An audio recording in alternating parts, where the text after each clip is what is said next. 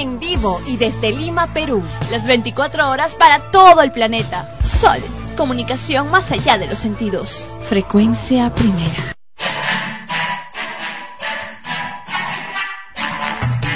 Extremos, episodio 108. Llega a ustedes por cortesía de cotear.pe. En el Perú, comprar o vender por internet es cotear. Este programa se retransmite en podcast en frecuenciaprimera.org slash extremos podcast.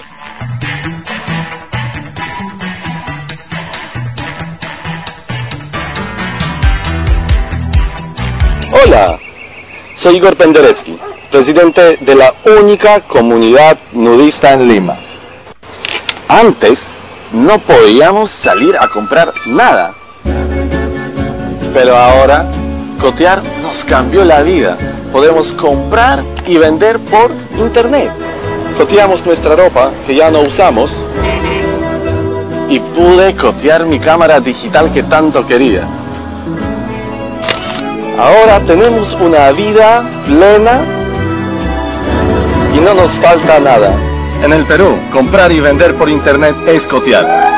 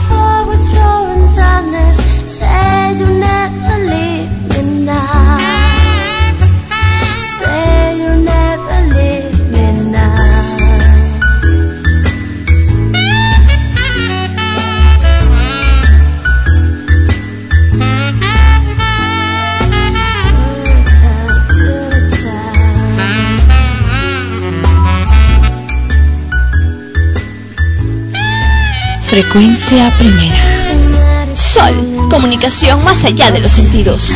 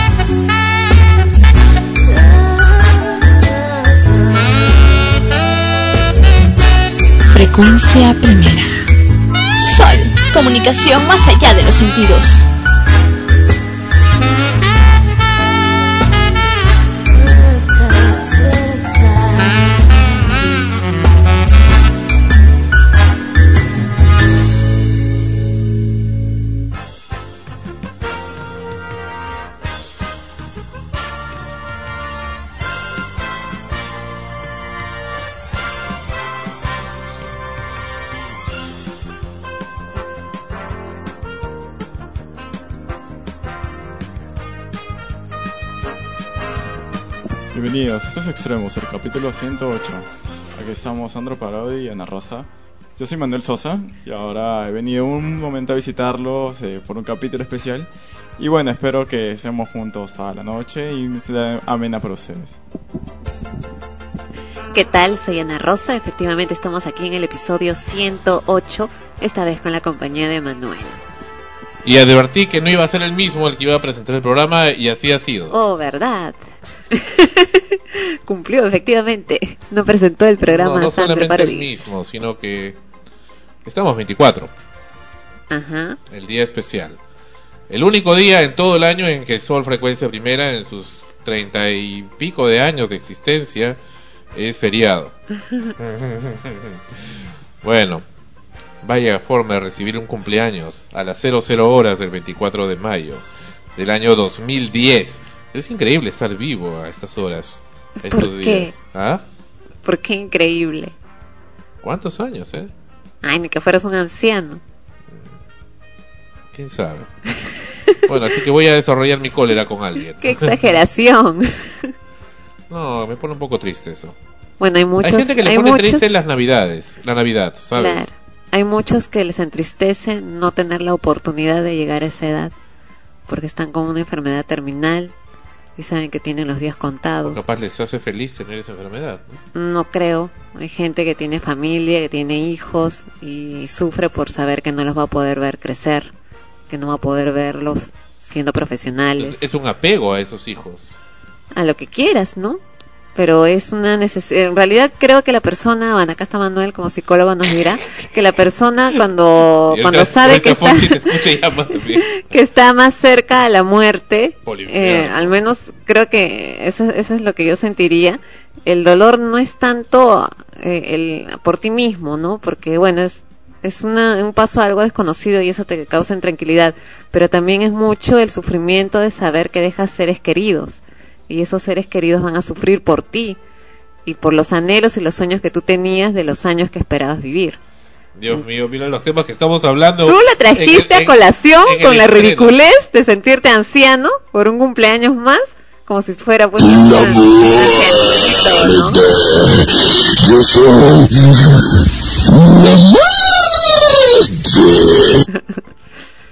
Pues Lo único que puedo, a ver, es, eh, acá Manuel, ¿qué opinas de que Frecuencia una persona eh, en la plenitud de su vida sienta, Ah, lo dicho. pero, Plenitud. pero plenitud de qué viene, de pleno, ¿no es cierto? La plenitud le llaman uno, unos, este, ¿cómo se llama? Diapers, esos pañales para viejo.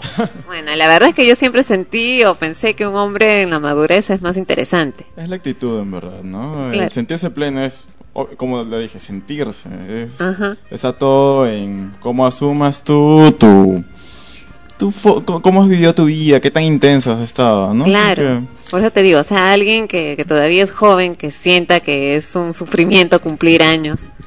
a ¿Qué- todo qué- esto, qué- para que salga al aire, ¿qué edad te estás cumpliendo?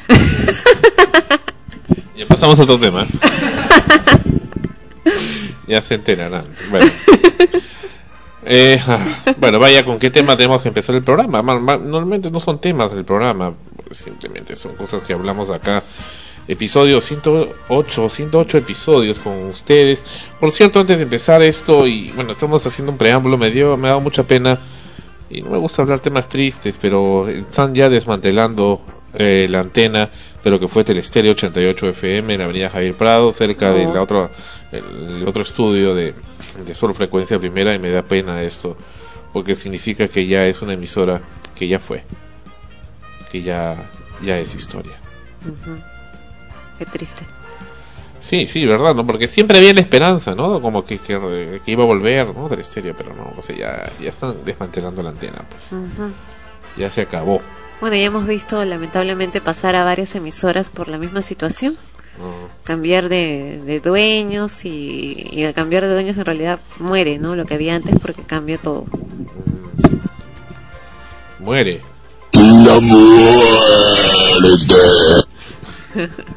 Bueno, y hablando de muertes, aquí hay alguien que mm, se ha muerto también en el programa, que no es precisamente Esmeralda, Esmeralda se ha excusado hoy, pero sí Jessica, no es Jessica Díaz, mi querida eh, asistenta de siempre, al igual que Melodía Dupont, Este, si no es alguien que se comprometió la semana pasada, pero vaya, vaya forma de incumplir dos veces su palabra, ¿eh? Eso es no tener palabra. Y eso que dicen que las mujeres tienen palabra. Pero esta señorita, muy carismática, muy agra- agradable, parece mm, eh, animadora de fiesta infantil.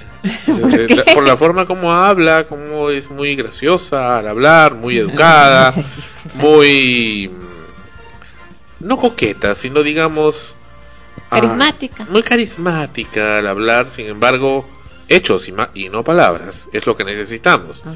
Y lo cierto es que Jessica Vargas, candidata a la alcaldía de Barranco, se comprometió la semana pasada a darnos una entrevista y se olvidó que tenía que darnos esa entrevista y no se contactó con nosotros a pesar de todas nuestras llamadas. Y en esta ocasión, durante la semana hemos hablado nuevamente con Jessica Vargas, se excusó, pidió un millón de disculpas, sin embargo le hemos llamado y en su casa nos dicen que ella se encuentra en, había ya programado una reunión con eh, esta señora que pretende, digo pretende y me da risa, este ser alcaldesa de Lima, la señora Lourdes Flores Nano, que es precisamente la del partido de la señorita Jessica Vargas. Pero qué demonios pretenden, pues, si es que no cumplen con sus palabras, con su palabra realmente, y no tienen la seriedad, ¿qué pretenden? Que con todo la- el dinero que inviertan en publicidad o en propaganda política, en realidad, ¿qué es esto? ¿Les va a ser suficiente? Eso es lo que me parece cuestionable y la gente cree que va a ser tan imbécil como siempre de votar por ellos, de votar por el mal menor, de votar por la carita bonita y de votar porque la señora Lourdes Flores habla tal o cual cosa o sale en los principales programas de televisión bailando, cocinando, riendo, contando chistes o participando en programas ridículos como el especial del humor y otras cosas más. No me parece. Y eso que yo le he visto a la señora Lourdes Flores litigando también en un juzgado, el juzgado de paz letrado de Barranco Miraflores en alguna ocasión. Y sí, estaba defendiendo una causa justa, no sé de quién, no sé de cómo, pero estaba ahí, estaba ahí, sí lo recuerdo. Pero bueno, vamos a hacer una intentona nuevamente con Jessica Vargas. Eh, creo que Jessica Díaz debió haberle llamado, ya que capaz a ella sí le contestaba, que es nuestra colega. Este, a ver, vamos a ver, vamos a llamar. Vamos a ver si nos contesta. Este es un mensaje de Claro. No, no dejar Vamos a dejarle un, una- mensaje. Eh, señorita Vargas, ¿cómo le va? Estamos acá al aire en el programa Extremos de Sol Frecuencia Primera. Mi nombre es Sandro Parodi. de su buzón de voz creado. Hasta luego. Bueno, parece que no nos contestó. Este, vamos a llamarla a su casa entonces. A ver qué es lo que sucede. Porque el público tiene que, que saber, lo capaz quieren que es mentira. Que capaz no me creen. Esto es Extremos, episodio 100. ¿Aló? Hola, buenas. Eh, ¿te- ¿Tuviera la gentileza la señorita Jessica Vargas? ¿No se encuentra? ¿De parte de quién? Ah, ¿Cómo le va? Mire, le llama Sandro Parodi de Sol Frecuencia Primera nuevamente. Sí, dígame. Este, habíamos quedado para una entrevista y estamos en estos momentos al aire y queríamos coordinar con ella para poderla entrevistar. Lo que pasa que, como te digo, la ha citado una reunión del partido a las 7 y ha salido para allá. Ah, o sea, capaz se ha olvidado. Mm, no sé, me imagino, lo que pasa que... Sí. Este, eh, me imagino que le iban a dar el resultado de cuál de los dos candidatos iba por la alcaldía de Barranco, entonces eso creo que tiene prioridad, ¿no? Ah, bueno, claro, entendemos. Muchas gracias. De nada. Ok, entendemos entonces la prioridad de la señorita Jessica Vargas. Ustedes, ustedes han escuchado, el público ha escuchado. Eso creo que tiene prioridad. Una, una- Creo que, creo que fue contundente la respuesta. Claro. Ahora, ahora sí creo que, que hemos tenido la respuesta que queríamos y que percibimos, pero no nos, no nos la hemos inventado, nos la han dicho. Eso, eso es claro. Eso ya es claro e indefectible. No, la, la que iba a consultar, ella recién estaba postulando para ser candidata. No, ya estaba, decía que ya iba a ser allá la candidata. Ah, Eso es lo que había dicho. O sea, ese es lo, lo contradictorio, ¿eh? mm, no, bueno, por, el- por lo que entendí, por la respuesta que nos han dado, es que ella recién se iba a enterar si iba a ser candidata. Perdóname, pero yo tengo acá un documento que nos han hecho, nos ha hecho llegar donde ella se presenta ya Claro. como candidata. Sí, acá yo también leí, por eso me ¿no? sorprende Entonces, un poco. ese es un poco lo, lo extraño. Ahora que estén diciendo eso, ¿no? Sí, pues acá dice Lourdes Flores, alcaldesa de Lima, Jessica Vargas, alcaldesa de Barranco. Qué Bueno. extraño. pero quien sí dice ser candidato a la alcaldía de este distrito tan vapuleado es el señor eh, Alvarado, el señor eh, Juan Alvarado, con quien estamos en estos momentos en contacto. Y el señor Alvarado, al menos, al menos, y eso hay que resaltarlo, independientemente que en otras oportunidades nos ha dado, este, nos, ha permitido entrevistarlo, el señor Alvarado sí ha cumplido con su palabra y sí está acá en el teléfono en este momento. Y no es que lo estemos apoyando ni lo estemos parcializando sino que es la persona que simplemente nos ha contestado el teléfono y que ha honrado su palabra. Creo que la palabra empeñada vale mucho. Y si una persona que pretende candidatear eh, tiene una prioridad mucho que, que es diferente a la de darse hacia, la, hacia el público, hacia la colectividad, pues entonces está perdiendo el tiempo o está ocupando un lugar que no debería ocupar para postular a, a un, a un puesto este, público, como en este caso es una municipalidad. Señor Alvarado, bienvenido. Hola Sandro, ¿cómo estás? Mucho ¿Cómo le va? Comentábamos acá en el programa, este es el episodio 108 de Extremos, y ah, que la señorita Jessica Vargas, permíteme el documento, Ana Rosa, quien dice ser candidata a la alcaldía de Barranco por, ah, Unidad por Nacional. Unidad Nacional, así es. Eh, nos hemos comunicado con ella y parece que nuevamente se ha olvidado de que tenía una entrevista con nosotros y nos ha dejado nuevamente colgados, pero en su casa nos han dicho y el público acá ha podido escuchar que eh, en realidad tiene otra actividad que le es de mayor prioridad que darnos la entrevista y su celular no contesta. Entonces todos hemos podido escuchar esa respuesta y hemos quedado pues eh, muy al corriente del tipo de actitud que puede tener con la prensa independiente. Queremos saber su... Usted entendemos que ah, recientemente ha asumido también una, una postura y una candidatura para el distrito de Barranco. Así es, el día de ayer se ha, llevado a cabo una asamblea del Partido Centralista Fuerza Social y he sido elegido eh, candidato a la alcaldía Barranco, eh, pero el día martes, a propuesta de un vecino, de un integrante de este colectivo político que yo respaldé también, eh, decidimos que el día martes, eh, que va a haber una asamblea para discutir el plan de gobierno, se ratifique mi candidatura, ¿no? Es decir, que haya un refrendamiento este, de- del colectivo, o no también, ¿no? En todo caso, aunque tengo que agradecer el apoyo unánime de los asistentes de esta organización que respaldaron con su voto mi candidatura, ¿no? Correcto. ¿Y usted está candidateando por qué partido o por qué movimiento? Es por el Partido Centralista Fuerza Social que lidera la señora Susana Villarán. Muy bien.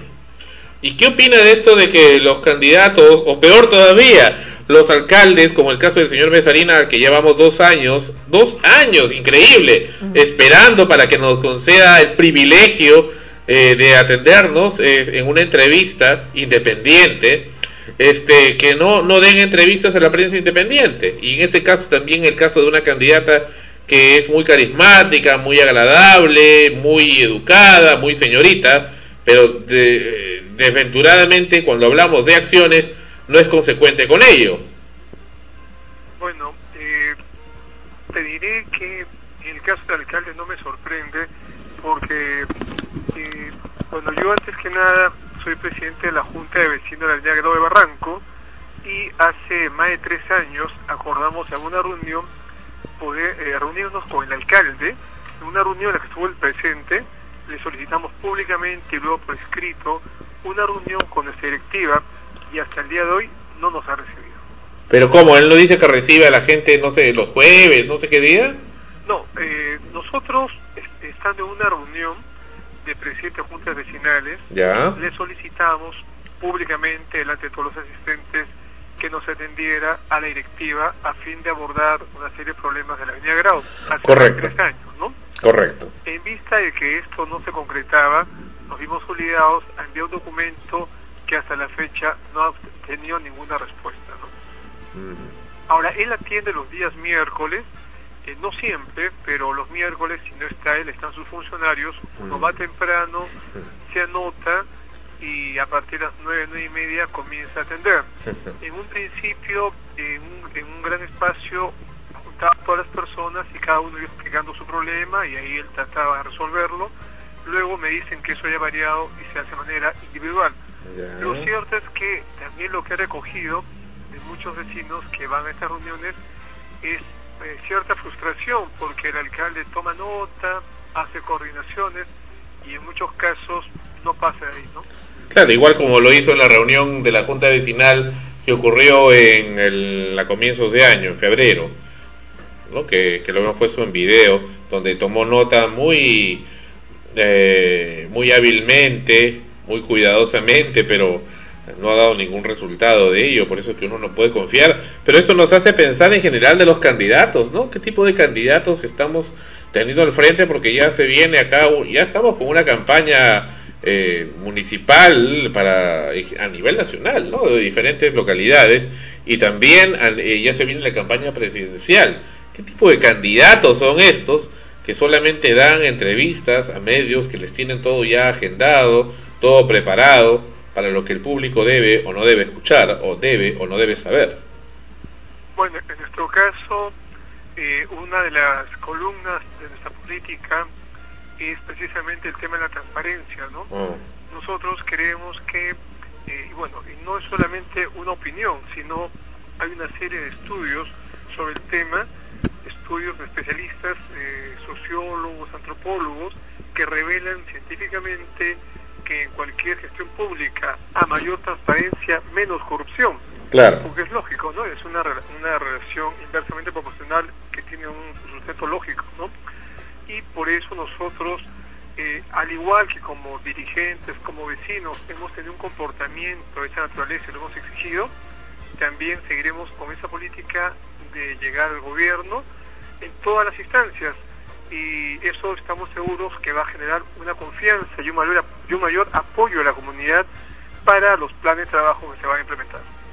¿Y cuál va a ser su actitud frente a la prensa cuando sea electo? Bueno, siempre siempre abierto. Y dije, y dije cuando sea electo, porque así como veo estos candidatos en este distrito, pues podría usted tener oportunidad, aunque no le parezca. Sí, definitivamente estamos trabajando para eh, poder eh, servir desde el gobierno a nuestra comunidad, porque el cargo de, de alcalde y regidores, estos cargos son para servir a la comunidad, no Mm. son cargos para servirse uno. Mm, Y eh, yo creo que eh, uno puede cometer errores, mm, pero tiene la capacidad de reconocerlos y sobre todo enmendarlos mm. y a veces puede ser, te reconozco, difícil conversar con la prensa, pero mejor es eh, siempre enfrentar la situación que rehuir a ella, ¿no? Por lo menos esa ha sido la política que siempre he tenido. o minimizarla, ¿no? Como lo están haciendo esta gente, porque cree que yendo a Radio Capital, que es la radio favorita del señor Mesarina, este, ya le es más que suficiente, ¿no? Con que la gordita esta la entreviste, ya, eso es ya suficiente, ya, ya para qué el resto, dice, o sea, y su gente de prensa que tenía o tiene, no sé, esas señoras que tanto lo escudan, este, con él, con ella se siente él muy tranquilo, muy feliz, y punto, ¿no? Y el resto no existe para él. A- Entonces, respecto, si me permite, Sandro, quisiera comentar un incidente que pasó hace pocos días en convocación del Día de la Madre. ajá. ¿no? Eh, como sabemos, en febrero eh, los vecinos que suelen celebrar la fiesta de carnavales en la calle Cajamarca Sí. fueron agredidos por la policía. Escuché algo, escuché algo. Eh, llegó la policía, llegaron en portatropas y Ujú. prácticamente los cercaron y luego tiraron bombas lacrimógenas generando una situación de pánico entre niños, adultos y personas mayores en una zona eminentemente residencial, ¿no? ¿Y por qué fue la cosa? Bueno, la justificación de la acción de la policía eh, se habría basado en un pedido o un reclamo de parte de la Municipalidad de Barranco Mm, eh, frente a los excesos del consumo de licor en la vía pública y el uso de las calles comunitarios, ¿no? Que podemos entenderlo, pero me parece que fue un exceso lo que se hizo. Sin embargo, el Día de la Madre, hace pocos domingos, eh, un grupo de personas eh, levantaron un estrado, un tol, un gran toldo con un estrado en la esquina de Talana con Venegas, una zona populosa de Barranco, Sí. difícil por la comercia- microcomercialización de drogas y consumo también que hay en esa zona, Así es. a pesar que existe una comisaría descentralizada. Y bueno, allí apareció una orquesta. A las 7 de la mañana ya estaba, me dicen los vecinos, ya estaba instalado el toldo, el estrado. A las 11 de la mañana hizo su aparición aproximadamente a esa hora La orquesta. la señora Janet Bude Contreras, Janet que fue Puga gerente Contreras. de participación vecinal, que fue eh, jefe de imagen institucional. ¿Y qué hizo? A- ahora creo que es asesor del alcalde. Ah, Ella fue a hacer las coordinaciones y alrededor de las 5 de la tarde apareció el alcalde Oh, caramba. para saludar ahí a las madres. Y bailar. Y así es. Lo cierto es que a las 11 de la noche, ya cuando el licor, porque se vendió cerveza raudales por las calles, cuando ya el licor había hecho su efecto inicial, Frecuencia primera. empezó una gran gresca, ¿no? Una gran gresca. Una gran gresca, así es. Me dicen los vecinos que solamente había un policía y tres serenos que se habían colocado detrás del toldo, Oh, como para no ver lo que pasaba, ¿no? ajá. Y una vecina, eh, que es coordinadora de seguridad ciudadana del sector, Ya. llamó a la policía, que llegó tardíamente. Ajá. Además le dijeron de que los policías que estaban allí estaban para cuidar a la, a la orquesta Oh, y el serenazgo no hizo nada y finalmente no pasó nada y la gente tranquila de allí tuvo que esperar que terminara la fiesta a la una de la mañana, la orquesta, porque los excesos prosiguieron después ahora, ¿no? Dios la gran pregunta es, ¿por qué a la gente el carnaval de la calle Cajamarca se le arremetió de esa manera y por qué aquí no pasó nada? ¿Y por qué el señor alcalde aún no responde a las preguntas que nosotros le hacemos? ¿Y por qué el señor alcalde sigue permitiendo los ruidos molestos de alarmas de vehículos, de alarmas de casa, y que la gente haga lo que le dé la gana? Y hay veces que me pongo a pensar que es cierto lo que dicen algunos vecinos de acá en Barranco. Yo tengo pagado al alcalde y por eso hago lo que se me pegue la PUTA gana. Eso es lo que dicen, ¿sabías? Eso es lo que dicen. Acá dicen varias personas. Yo tengo pagado al alcalde a mí, yo hago lo que me da la gana y ponen la alarma a la madrugada, a la hora que quieren, hacen lo que les da la gana. Entonces el alcalde calla frente a eso y el que calla admite. Y se acabó. Lo que nosotros hemos tomado conocimiento es que un grupo de personas de esta zona Mm, habrían solicitado por escrito al alcalde permiso para realizar esta celebración en la vía pública. Y se la dio muy Para la gustoso. venta de cerveza, ¿no? Eh, y le dio, le habría dado la, la respuesta por escrito, ¿no? Sin palabras. Eh, y bueno, este, contraviniendo todas las normas, ¿no? Todas las normas, porque Dios no es un tema que se, ha visto por el Consejo, no está defensa civil para ver los temas de seguridad, absolutamente nada, se le otorgó y uno podría pensar que aquí se podría aplicar perfectamente esa frase de para mis amigos todos, o para mis seguidores todos, y para mis vecinos la ley. Cualquiera pensaría que en realidad uno está inventando, preparando todo eso para irse en contra de una persona, pero el problema es que los hechos afloran y los hechos caen encima de uno y realmente molestan. Tenemos fotos sobre esta celebración Ujú. y también he conversado con el gobernador. El cual se enteró al día siguiente lo que había pasado y me ha expresado su malestar porque él también cree que no se han cumplido los procedimientos y él, y él mismo me ha dicho que esa es una zona peligrosa, hacer ese tipo de actividades, incentivando el consumo de, de cerveza, ha podido generar mayores problemas, ¿no? Correcto. No se debe hacer ahí. Correcto. Muchas gracias, señor Alvarado, y cuando guste acá está abiertas las puertas de Sol Frecuencia Primera y de ese programa mientras aún exista. Y este y en general, ¿no? Para todos los candidatos de acá de Lima o de cualquier otro lado que tengan el coraje y la valentía de hablar, porque les da miedo hablar en este programa. Muchísimas gracias a usted, Sandro. Ok, gracias. Adiós. Bien, el señor Alvarado parece que sí habló, ya, pero eh, Jessica Díaz, Jessica Díaz, dale. Jessica Vargas no quiso hablar. Pero en fin, en fin, será cosa de ella. ¿Para qué ofrece si no cumple? Y definitivamente eso no solamente trae una mala imagen para Jessica Vargas, sino también para la señora Lourdes Flores, que por enésima vez pretende seducir a la población para que voten por ella. Qué pena.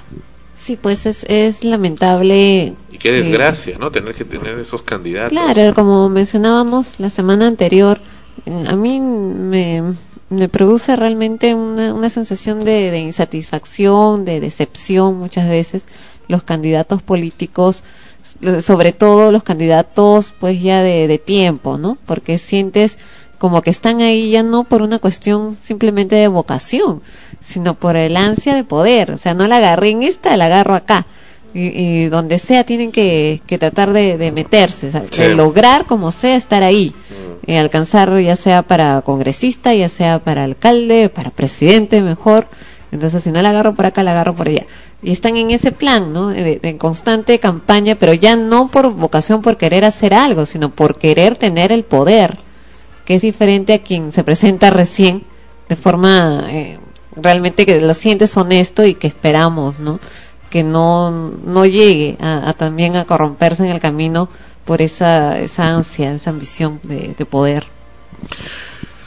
Regresamos con Extremos, episodio 108. Este es Diego González, esta es la segunda vez que viene el programa. Esta canción se llama simplemente Más. Volvemos en Extremos, episodio 108, en Sol, frecuencia primera. Todo cambió cuando te vi, jamás imaginé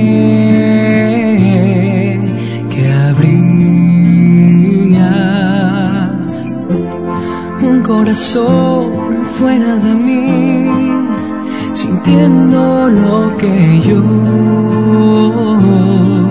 sentía. Fue tu voz, tus labios tal vez, tu forma de ser, de niña y mujer. Tan solo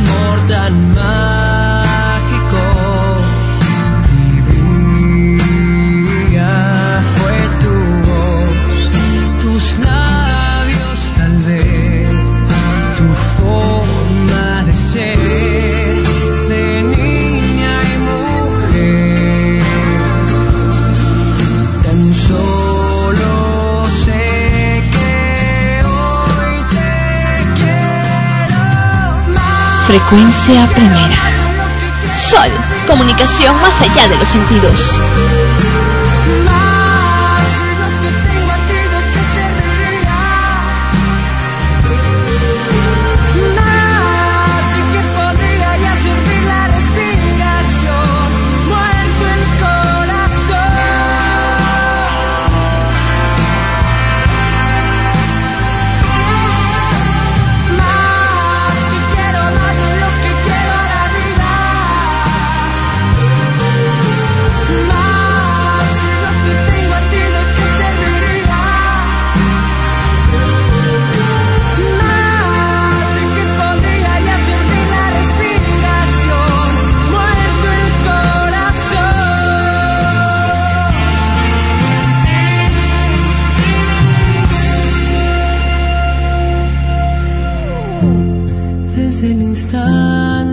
Te vi, mi vida ya no fue la misma.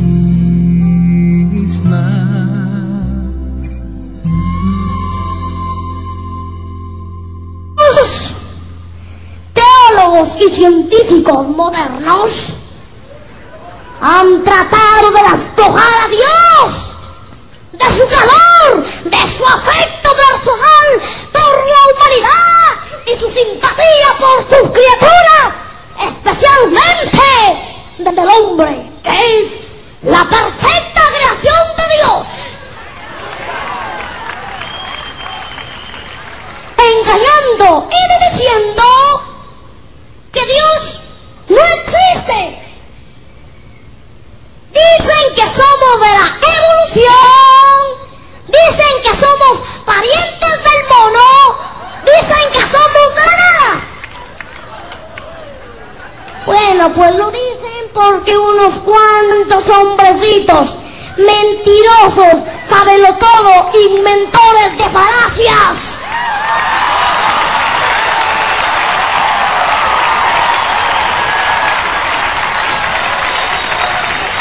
Se lo han dicho a esa gente. Frecuencia primera. Y ellos se lo han creído que son del mono. Pero quiero decirles a todas esas personas que están pensando así o que están diciendo así que el mono y la mona producen monitos hasta hoy. Sol, comunicación más allá de los sentidos. La gallina y el gallo producen pollitos y los peces pececitos y que la nada no es nada.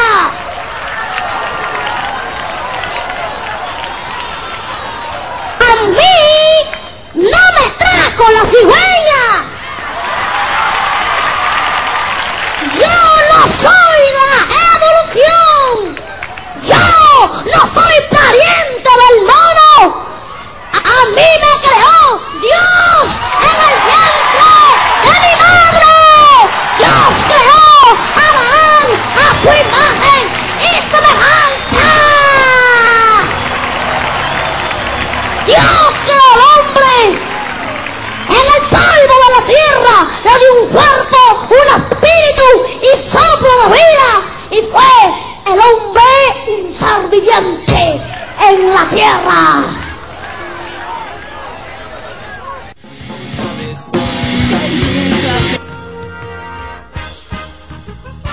Eso que ustedes acaban de escuchar es un niño. Así es, un niño que se llama Nazaret Castillo Rey y es predicador en una iglesia evangélica en los Estados Unidos de América. Así como lo escuchan, me parece que es en Puerto Rico. Puerto Rico es parte de los Estados Unidos igual también. Pero es tremendo cómo ver una criatura de 8 años, que es la edad que tiene, aunque ya debe tener casi 9, pero igual, ahí cuando lo hemos visto tenía 8 años, que esté haciendo todos esos ademanes y todas esas expresiones basado en la interpretación de otros, porque no creo que él todavía ya interprete, sobre Dios. Claro, de todas maneras, cabe destacar que un niño de 8 años así se ha influenciado, de hecho tiene un talento especial porque las palabras o las cosas que pronuncian, si bien pueden ser interpretaciones de otros, eh, las dice muy claramente, se las ha, o se las ha aprendido muy bien o ha estado inmerso en, en ese mundo desde tan pequeño, repito, con un talento y una inteligencia probablemente superior a, lo normal en un niño, y de eso se han aprovechado, ¿no? Sus padres, quizás en su creencia de que eso es lo que debe ser, qué sé yo, pero me parece, bueno, a mí me parece un poco contraproducente porque es, de todas maneras no deja de ser un niño y él se lo cree, o sea, se nota ahí y lo más, lo que más convence en todo caso a, los seguidores es que él lo dice con realmente certeza de lo que está diciendo porque se lo cree. Y para mí un niño a esa edad, efectivamente, lo que le digas, si es que lo formas así, se lo va a creer. El problema va a ser qué, qué ocurre cuando crezca si es que encuentra que todo lo que él creyó era cierto, en algo no lo es. Y, choca con toda su, su vida, ¿no? Bueno, eh, a esa edad, en verdad, los niños no tienen un juicio, un desarrollo moral totalmente desarrollado. Eh, a ocho años generalmente están muy pendientes de satisfacer a sus padres, ¿no? Su, lo que consideran ellos correcto es lo, lo que sus padres le digan. Si el padre dice A, para ellos el cielo y la tierra es A.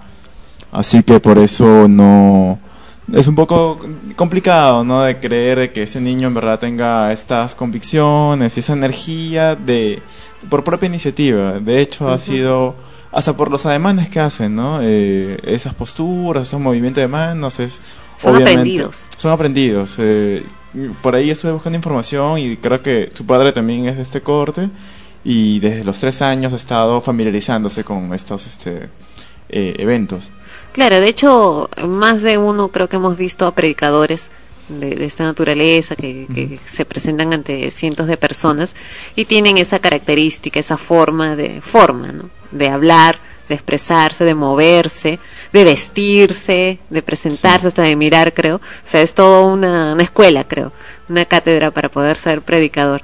De hecho, el niño ha visto esto desde muy pequeño y como repito también pues no un talento especial para poder porque no todos los niños eh, lo hacen y pero sí o sea a mí me parece que a la edad que tiene a los ocho años que tiene todas esas cosas que dice en verdad se las cree pero no porque él haya concluido en ello sino porque de hecho así lo han formado No tiene la, aún por su propia edad no tiene el suficiente sustento intelectual como para llegar a unas abstracciones tan profundas, esos sentimientos tan arraigados como eh, las convicciones religiosas, ¿no?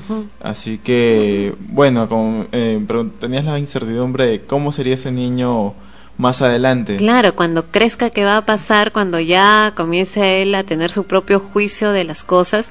Y si es que, no sé, pues nadie sabe lo que puede pasar en el futuro, No, obviamente. se da con que, que algo le hace ver que no todo lo que creía era cierto. Eh, bueno, cuando depende cómo llegas la- a la adolescencia, que es el momento más eh, el clímax del desarrollo emocional. Eh, si es que ha tenido el sustento, no solo eh, la imposición y la autoridad de sus padres, sino también ha sido un, ha tenido un correcto acompañamiento emocional. Probablemente el niño siga con estas creencias y no se ponga rebelde y todo esto. Sin embargo, este tengo la sospecha de con la energía que lo hace, con las posturas tan rígidas que está manejando, que es ha sido bastante severo, ¿no? ¿Tú crees que no es normal de un niño estar así? No, definitivamente eh, hay etapas para cada cosa, ¿no? Porque están ahí creyendo que es una especie de enviado de Dios o superdotado, una cosa así. Son creencias que lamentablemente llenan a, al, al pequeño y cuando se dé cuenta de que realmente no está eh, fi- finalmente eh, totalmente conectado con la realidad, con lo que en verdad es, eh, está predicando, no, no va a ser, la- bueno, beneficiosamente no va a ser tan un estrellazo contra, contra el piso, porque finalmente son, nosotros recordamos las cosas de nuestra niñez como algo muy, muy pasajero, ¿no? Sin embargo, si se mantiene esta exigencia de los padres y, y bueno, el niño se siente aceptado porque eh, está haciendo esas predicaciones, porque se siente especial haciendo eso frente a su familia y frente a su círculo social, evidentemente va a sentirse de que él no es especial o él- se- su ser lo va a limitar a hacer esas predicaciones. Va a perder la importancia de que él es importante, él, él es una persona independientemente de estar predicando. Eso es eh, el mayor eh, problema que podría enfrentar ese niño cuando crezca. Claro, pero por ejemplo, ah, hemos visto casos de artistas que han comenzado desde muy niños. Mm, Los más eh, fuertes son pues los, los actores o actrices de Hollywood, no son los más representativos o cantantes, en los que desde muy niños les han encontrado un talento especial y los padres han de alguna u otra manera explotado ese talento en beneficio propio. Y, lo que más resienten estas personas, esos actores, artistas, es no haber podido vivir una niñez normal, eh, con sus amigos, o sea, las cosas simples de la vida. En, en esa etapa de la infancia no las han podido vivir por tener que estar sometidos a esto, que a pesar que les gusta, porque muchos pues son artistas de talento, o sea, les gusta cantar, les gusta actuar, pero no han tenido una vida eh, propia como hubieran querido tener. Claro. Algunos continúan porque también les gusta el arte, pero otros lo resienten y terminan pues en un momento dado haciendo cortocircuito, ¿no? Es que también es el estilo de vida que les exige este tipo de trabajos. Por ejemplo, en el caso de los artistas, comienzan a ganar dinero. Los padres, más que hacer apoyar a sus hijos para que se entretenga o por para desarrollarlo como persona, como artista, lo hacen ya tergiversan un poco los fines y se centran más en ganar dinero por ellos mismos, en, en abanderados de que es por el bien de su hijo que va a procurar una mejor calidad de vida. Y también eh, la diferencia con ese niño es que ellos, el estilo de vida evangélico o de estas cortes religiosas tan eh, modernas, son que tienen un estilo de vida un poco más eh, conservador. Es por eso que los factores de protección de sociales de este niño son un poco más mm, centrados, ¿no? A diferencia de los artistas que están tan vinculados, simplemente es ganar dinero, no tienen una creencia religiosa o unas normas tan arraigadas como en el caso de, de este niño predicador. Claro, pero ¿no, ¿no te parece que el simple hecho también de que eh, mientras eres niño probablemente no te das cuenta, pero cuando creces sientas en un momento de tu vida que has vivido la vida de otros, que has vivido la vida de tus padres, lo que ellos han querido y no has tenido la posibilidad de decidir realmente? Eso no puede crear un momento crítico, emocional. Claro, de todas maneras este niño se está saltando etapas, no está siendo niño, no está, está liberando emociones que no son propias, no está haciendo, eh, no está jugando, no está em, ah, indagando cosas por su propia cuenta, ¿no? Está simplemente repitiendo como un perico eh, todo lo que les, para lo que lo han entrenado y finalmente, como tú dices, cuando comienza a darse cuenta de las cosas, se comienza a cuesti- cuestionar y ya tenga una necesidad de cumplir ciertas exigencias de como tú dijiste eso, yo no tal cosa, yo no puedo decir lo, lo contrario. No va, va- va a sentirse limitado en esa exploración cognitiva, ¿no? Y de valores que todos pasamos, pero que ese niño evidentemente ya está marcado, ¿no? De que tiene que cumplir con cierta línea porque ya es, es el enviado, es el profeta. Ujú. Claro, porque eso, eso es incluso mucho más fuerte. El creerte como un niño, ¿no? Que eres un ser especial, enviado, eh, milagroso, y de pronto pues descubres que no tienes esas virtudes. Sí, bueno, eh, lo importante ahí es el ambiente familiar. Si la sospecho que, el- el- que los padres son muy son tan o más este arri- em, re- fervientes religiosos que ese niño.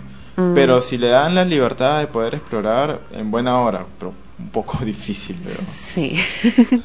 no parecen ser tan libres en ese aspecto. Y ese tema de los evangélicos, ¿cómo manipulan a las criaturas? ¿Has visto? Yo veo a veces, bien temprano en la mañana, van y llevan, y primero que esta gente se viste con las mujeres, con falda larga, no sé si has visto, con falda larga, eh, con el cabello atado, amarrado, eh, y además llevan a sus hijos y niños pequeños de 5, 6, 8 años, 10 años, les ponen terno o, o saquito o corbata, igual el marido también tienen que ir así, y van así, y los llevan así al templo, y tienen que estar ahí varias horas. Y luego salen muy felices, y afuera por supuesto los vendedores y todo eso, y eso parece que ocurre todos los días. Eh, sí, desde pequeños tienen bastante más exigencias que, eh, por ejemplo, la religión católica. Tienen incluso, yo tengo varios amigos que, evangélicos y tienen, las vacaciones tienen como unos campamentos de, de encuentro espiritual, no sé, pero No, muy es- tempranas. claro, pero bueno, pero pueden tener un campamento, pero estamos hablando acá de una conducta que, que, que lo vuelven ya en el quehacer diario. Sí. O sea, todos los días están teniendo que ir en la mañana o en la tarde o en la noche, no sé en qué horario se ponen, y van ahí al templo. Y tienen que ir vestidos de determinada forma. Mm, creo que los que van internados son testigos de Jehová. No necesariamente, yo he visto. No, no, y, y niños, a niños les, les ponen ese- esa Sí, ropa. sí, sí, sí. A niños, y, y también en el otro caso de los israelitas, hemos visto cómo se dejan la barba, las mujeres este, tienen que andar de determinada forma, etcétera, ¿no? Entonces, como que ya someten su vida a determinadas eh, usanzas y creen que esa es una forma, en su interpretación, de librarse de los males del mundo. También bastante extremistas. Por ejemplo, algunos ti- tienen prohibido tomar café en los evangélicos. Sí. Eh, vinculan mucho, eh, por ejemplo, tomar alcohol con vicios o perdición, cuando sabemos que, bueno, simplemente los extremos, eh, no, los, de extremos. los consumos ya, bueno, eh, excesivos, eh, son los negativos, ¿no? Sin embargo, un brindis creo que ninguno de nosotros puede considerar inapropiado o pernicioso. Yo lo considero inapropiado. Yo soy abstemio de Bueno, nacimiento. es un programa de extremos, naturalmente. Claro, pero en tu caso esa es una decisión personal, o sea, no está basado en una cuestión de, de tabú, de, de- de religión, de decir esto es pecado. No, o sea, tú has tomado la decisión de no hacerlo por cuestiones muy personales eh, que tú consideras importantes para ti, pero no le impones tampoco a otros. ¿no? Eh, no, no, ni estás predicando algo que, que, que está basado simplemente en, en una cuestión de fe ciega. Claro, y los llenan de prejuicios. No lo también, impongo, ¿no? pero me incomoda.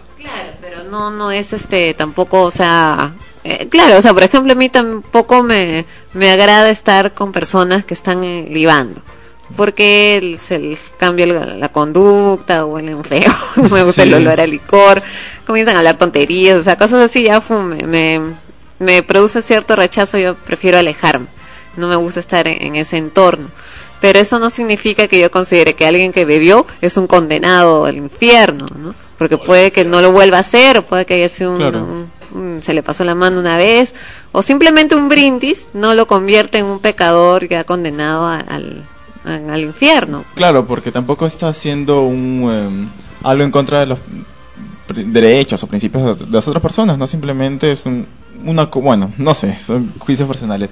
Sin embargo, también está el hecho de que tienen prohibido ir a otras iglesias, No, también. ir a, ir a acudir a fiestas o reuniones eh, sociales que no pertenezcan a su religión. Eso sí me parece Y hasta, y bastante hasta escu- limitante. no puede escuchar otra música tampoco, ¿no? Claro, inclusive la hasta la canción de cumpleaños la han este convertido a, a eh, con corte Sí, religioso. tienen, que les cambian la letra. Yo una Sí, vez sí. estuve en el cumpleaños de una amiga y al momento de cantarle el Happy Verde, de pronto cambiaron la letra y yo me quedé no en Happy Birthday. Ya comenzó a mover la boca, ¿no? no sabía qué estaban haciendo. Y era bien cambiado la, la, la letra porque la familia de, de ella eh, son algunos participan de forma activa en una, en una congregación, en una iglesia, a pesar que ella no, ¿no? Pero bueno, como en ese caso se respetan mutuamente, ¿no? O sea, un poco eso. Y hay algunas, lo, lo más gracioso es que hay tantas ahora, o sea, tú le tienes que preguntar ahora a alguien que es cristiano y de cuál, ah? o sea, de, de, Sí. de qué, de qué corriente, porque, por ejemplo, a mí me, toca tener amigas, amistades que son cristianos, me dicen, soy cristiano. Pero, por ejemplo, me pasa eso, o sea, que eh, encuentro a una amiga que se viste con la falda hasta, hasta abajo, no se maquilla, nada, nada, o sea, totalmente limpia la cara, no puede usar este pantalón en la vida, no lo, no lo va a usar, no escucha determinadas músicas, solamente aquellas que están relacionadas con Dios y a Juan Luis Guerra, porque, porque Claro. es cristiano, ¿ya? No baila, no puede bailar, ya le es prohibido hacer eso, hace un montón de cosas. Sin embargo, conozco a otros que también son cristianos y bailan. Si están en una reunión, no beben el alcohol eh, en cantidad, pero por ahí que brindan un vasito de vino, ¿no? O algo así, un brindis apenas. En algunos casos no lo hacen, pero por lo general, o sea, no, no, no son tan extremistas. Claro. y no imponen su religión. Hay otros que sí lo imponen, que, que quieren a fuerza llevarte al... En realidad, generalmente todos quieren de todas maneras que vayas, que, que entres a ver si entras al, al grupo, ¿no? Pero hay unos que son más imponentes, sobre todo aquellos que vienen y te tocan la puerta todos los días y quieren que los escuches, ¿no? Pero lo interesante es que muchas veces de, de estas personas que te tocan la puerta no tienen el mayor fundamento, simplemente te señalan un pasaje bíblico y te dicen, ya, esa es la verdad y si las- si lo tomas, bacán. Si no, Ah. eh, bueno, y cuando le haces una contrapregunta, te dicen, bueno, pero la Biblia lo dice, como... Claro, las respuestas son muchas veces dogmáticas. No hay una sustentación lógica. Tampoco se trata, pues, o sea, eh, uno, yo creo en Dios. Entonces, si me preguntan por qué creo en Dios, no tengo una forma de probar su existencia real. O sea, decir, sí, mira, porque pasó tal cosa y, y acá tengo el concepto y esta es mi prueba de que existe Dios. Es una cuestión de fe. Hay cosas que no puedo explicar. es una cuestión de fe. Pero eso no significa que tampoco pueda negarle a otro la posibilidad de que quizás no crea, porque tendrá sus conceptos, o su propia forma de ver las cosas, ¿no? Pero eh, un poco lo que a veces eh, molesta es la imposición. Claro. ¿no? Porque si nos vamos a la fe y nos vamos a Dios y nos vamos a la historia incluso de conocer cómo fue la vida de, de Jesús, que es lo que el- todos los años repetimos en Semana Santa y todo lo demás, incluso en la ficción, cuando se habla de él, no vemos a un Jesús imponiendo la religión. Era probablemente un hombre con tanto carisma, tanto tanta virtud. y- Contagiaba, ¿no? Claro, y si, y desde ese punto de vista aceptamos que era el hijo de Dios, entonces vemos pues que la gente se sentía atraído, atraídos hacia él por esa, ese magnetismo especial que solamente puede tener alguien con esa virtud. Pero no lo veías, al menos no se conoce que iba a imponerte que seas. Es más, el que lo seguía, lo seguía por propia voluntad y si no lo quería seguir, se iba. O sea, no, no, le- no le insistía, ni mucho menos. Ahora incomoda también las ínfulas que a veces se toman de que se, de dicen, sí, yo voy a ser salvo y tú no. Y si me, si, me sigues, bacán, si no, te vas a ir al infierno. Ajá. Y bueno, también un poco pedantes en... Algunos, no todos. Eh, cuando te ah, mm, despliegan su discurso, no, no se oyen tan cercanos a ti, ¿no? Se, se sienten más eh, como los enviados, los especiales, de que em, con una moral mucho mayor a la tuya y eso en verdad te ya corta un poco el derecho a uno mismo tener sus propias creencias eh, ideal- ¿no? Y ya Sí. se torna un poco irrespetuoso. No, y lo peor es que a veces ese extremo de, de religiosidad los hace ser crueles con otras personas. Sí. Entonces tú dices, ¿dónde está el amor de Dios ahí? si no eres capaz de perdonar o no eres capaz de tolerar a los demás. Incluso ellos mismos hablan tanto de, de lo que de lo, eh, desplazan ¿no? a otros cuando Jesús mismo ha sido mucho eh, perseguido y todo esto. Bien, vamos a volver en extremos. Esto es el episodio 108. Hoy, día especial 24 de mayo 2010. Es la primera vez que estamos haciendo un programa en Solo Frecuencia Primera, empezando el, el famoso y clásico día especial, el famoso 24 de mayo. Aunque recuerdo una vez que Ana Rosa me llevó a una cabina eh, muy desagradable eh, de radio programas del Perú para pasar el día especial en un programa bastante estúpido y ridículo y la conducción también bastante desagradable y mal hecha. Pero en fin, a Ana Rosa le encanta ir a radio programas del Perú y a su cabina. Yo voy todos los días, seguro. No, pero cuando vas te encanta ir. No, me están promocionando para una obra, ¿no? Pero dijiste, estoy encantada de estar aquí. no a ver, muéstrame la grabación. Cuando dijiste, bienvenida Ana Rosa, dijeron, ah, estoy encantada de estar en su programa, etcétera. Primero que yo nunca uso esa palabra. Así que Ese día usaste. bien difícil, ¿eh? nunca uso esa palabra. Bueno, ya, no se acuerda entonces.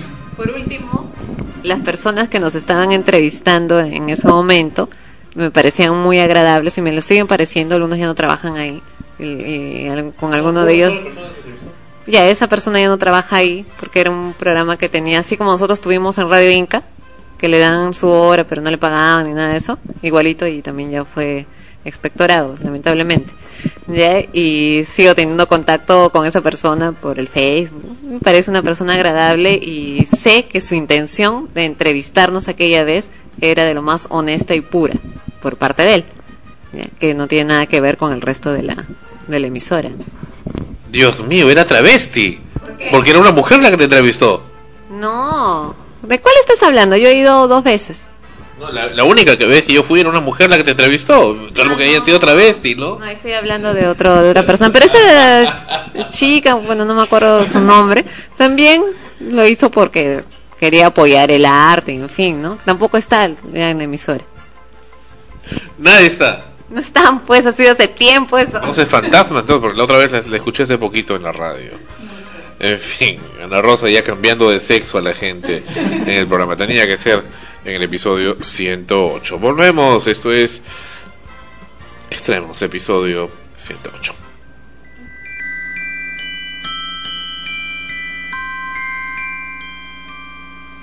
I don't want a lot for Christmas.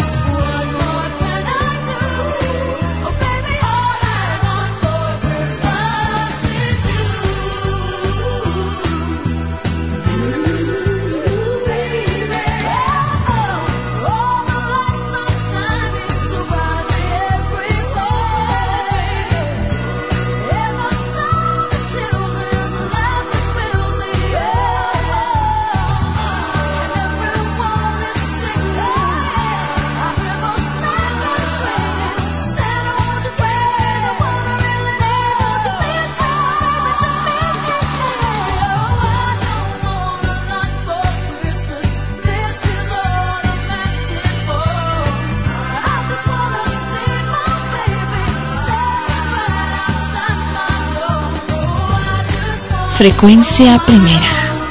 Sol, comunicación más allá de los sentidos.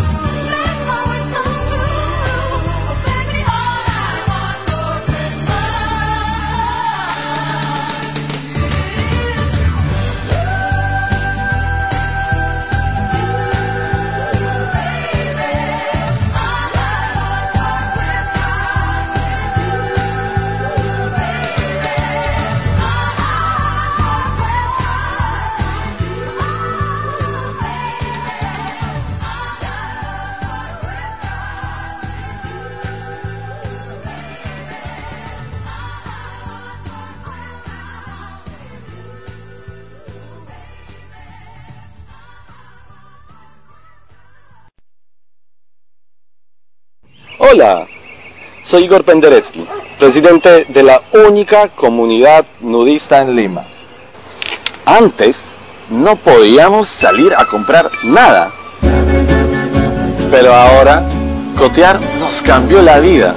Podemos comprar y vender por internet. Coteamos nuestra ropa que ya no usamos y pude cotear mi cámara digital que tanto quería. Ahora tenemos una vida plena y no nos falta nada. En el Perú, comprar y vender por internet es cotear. Hace un momento se nos ha salpicado una canción que no debió haber entrado, pero de todas maneras está bonito que haya entrado. Creo que hay un operador fantasma. Capaz debe ser Martín Ortiz, el primer operador de Sol Frecuencia Primera, que no sabemos qué será de su vida, del año 70. y- ¿De cuándo no lo vemos a Martín Ortiz? Año 81, 1981. Yo tenía, ¿cuánto? 12 años. Debe ser el, sí, debe ser el que está ope- operando espiritualmente, porque, bueno, esa canción y la interpretó Mariah Carey y el tema es All I Want for Christmas is You. Todo lo que quiero para Navidad eres tú. Pero ella pues está pidiendo desde ahorita. Porque él dice que lo que quiere para Navidad, lo está pidiendo desde ahorita. No, pero es una canción maravillosa, muy bonita, muy, muy emotiva, muy de amor, que, que falta bastante. Continuamos, esto es Extremos, está en esta ocasión Manuel Sosa acompañándonos en el programa. Él normalmente hace sus despachos vía internet, eh, de sus comentarios psicológicos. Y Ana Rosa, en- hoy en el programa Esmeralda no ha podido venir y capaz ya nunca más venga. Pero este está hoy aquí en el programa, episodio 108.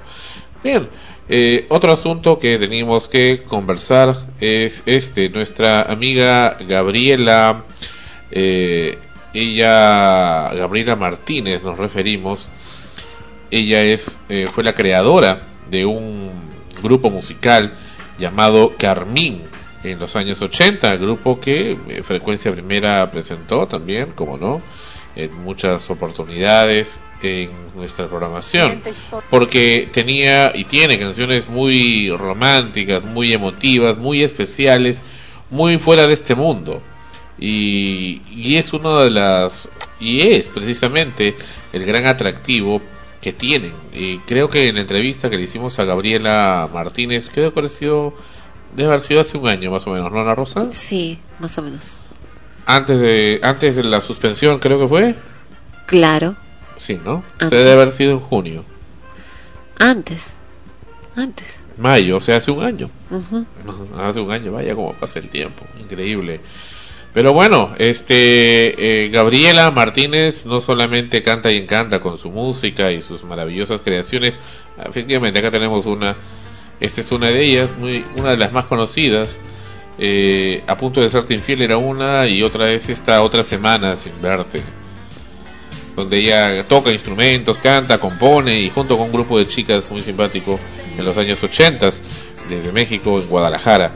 Pero bueno, eh, independientemente de este material musical y, es- y todas esas creaciones tan bonitas, Gabriela tuvo una tremenda crisis, no se le decíamos a nadie, que fue perder a su hijo, a su niño, al que llamaba cariñosamente Pollito.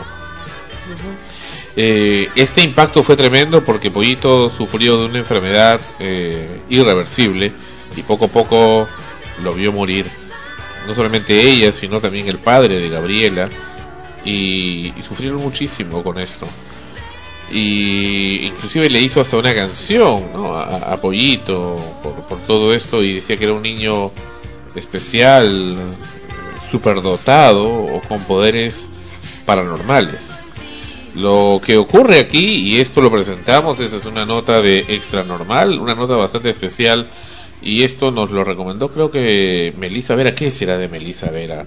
Me hubiera gustado que esté hoy presente en el episodio 108 para, para verla un poco y, y saludarla, pero bueno, eh, lo que es es que aparentemente este niño pollito según las declaraciones que presenta Gabriela, y es curioso, digo, porque tiene esto que ver un poco con extremos, porque esta nota de televisión azteca salió mucho después de la entrevista que nosotros, que extremos, hiciera a, Gabriela Martínez, pero eh, cuando estuvieron haciendo la entrevista debe haber sido la época que nosotros concertamos la entrevista con Gabriela, porque ella también estaba a punto de viajar a Nueva York, o acababa de llegar de Nueva York, no sé cómo ha sido la cosa. Pero en fin, Igual nos une una amistad con Gabriela, no la tenemos en el teléfono, pero sí vamos a apreciar esta, esta nota interesante que hace Televisión Azteca sobre las apariciones aparentes del hijo de, Gabriela Martínez, un hijo al que adora ella. Ahora, ¿qué en realidad es esto? Es, en realidad son acciones inconscientes o conscientes de Gabriela o, o su familia eh, para sentir que realmente el niño lo ha muerto, porque el impacto fue descomunal y desgarrador. Desgarrador ver a un niño que se le muera en los brazos a su hijo más querido de 5 o 6 años, me parece. O es realmente la mente humana que es tan poderosa, tan fuerte, que puede crear fenómenos aparentemente paranormales que puedan simular que existe un espíritu y que se está comunicando de forma real y hacer movimientos y causar ruidos o producir este comunicaciones mentales con otra persona a nivel extremadamente fuerte o una tercera opción es que sí en realidad ese ser eh, o, o pollito en realidad sí existe. Sí existe en otro plano.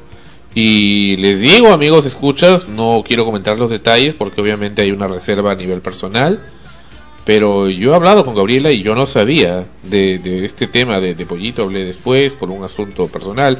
Y, y agradezco a Gabriela, por eso que de vez en cuando escucho, aunque no me gustó mucho su disgrafía, por eso le he cortado a la gente que, que pone disgrafía también le corto, le corto en el Messenger, pero bueno, este habló algunas cosas, habló algunas cosas de mi vida personal que en realidad no, no pensé que lo iba a hacer y fue una conversación muy bonita que tuvimos, este y me dejó sorprendido, pero no sabía esto, no sabía el tema de Pollito y no sé si Pollito, entre comillas, es quien le da ese poder. En realidad es un tema enigmático, un tema cercano a Sol Frecuencia Primera, en el cual de alguna manera hemos sido engarzados y que queremos presentar. Estaba pendiente de hace tiempo y lo presentamos a continuación en extremos y por supuesto tenía que ser en el episodio 108, el episodio de colección de Frecuencia Primera. Adelante. Frecuencia primera. Sol, comunicación más allá de los sentidos. de las cantantes más famosas del momento estaba en marcado ascenso. Seguramente usted la recuerda. Se trata de Carmín, una talentosa jovencita que cuando más hacía bailar a los jóvenes cobijada por el éxito de sus canciones, recibió también un regalo más de la vida, su pequeño hijo, John Michael. Estaba en, en- en la plena carrera, en el fuerte de mi carrera. Así es que pues él creció con la música dentro de mí, él creció todo ese tiempo este, junto con mi música. Fue ahí, en la cúspide del éxito y la fama, cuando la vida le puso una prueba de esas que duelen hasta los huesos. Iba en ascenso mi carrera, pero ya a nivel anglosajón ya no era nada más latino. Eh, y fue en ese momento que le detectan la fibrosis quística cuando él tenía tres años y me dicen que era una enfermedad terminal. Decidí retirarme, decidí con mis papás empezar a buscar una alternativa de vida para mi hijo. Me encerré con él a vivir su enfermedad, su proceso y su muerte. A raíz de esto, Carmín decidió mudarse a la casa de sus padres para brindarle un mayor cuidado a su hijo. Ahí floreció una verdadera conexión entre el pequeño John Michael y su abuelo. Mi esposo cambió totalmente y radicalmente en una forma muy positiva. Increíble porque todos sus hijos, yo y toda la familia notamos ese cambio tan espectacular que tuvo mi esposo. La difícil lucha de Pollito, como lo llamaban, terminó justamente en los brazos de su abuela. Ahí terminó su sufrimiento. Un día eh, dejó de, no podía respirar, yo pues obviamente me aterré, corrimos al hospital, lo, metimos en, en- en- en ur- en urgencias. Y no se me puede olvidar la, la mirada, era una mirada como, como, como que te atraviesa completa. Y fue como si me hubiera dicho, pues es lo último, ¿no? Ya, se acabó. Carmín y sus padres aseguran que el pollito no se ha marchado de esta casa y que les ha dado pruebas palpables de que él no se ha ido. Una de las evidencias más palpables e impresionantes que ha dejado Pollito son unas fotografías que tomó Carmín en Los Ángeles, California, a su segundo hijo Javier en el año 2000. Esto fue varios años después de la partida de su primogénito. Había comprado una cámara especial porque tenían como dos, dos este, papelitos que era como una pulsera y en medio la foto. Le digo a mi hijo actual, espérate ahí, saco una foto, Ah, no te muevas, saco otra. Termino, seco las fotografías y a la hora que vi la primera, pues era Javier, mi hijo. Muy mal, salió muy mal, yo decía que esto se ve. Cuando veo la otra, era físicamente el otro niño.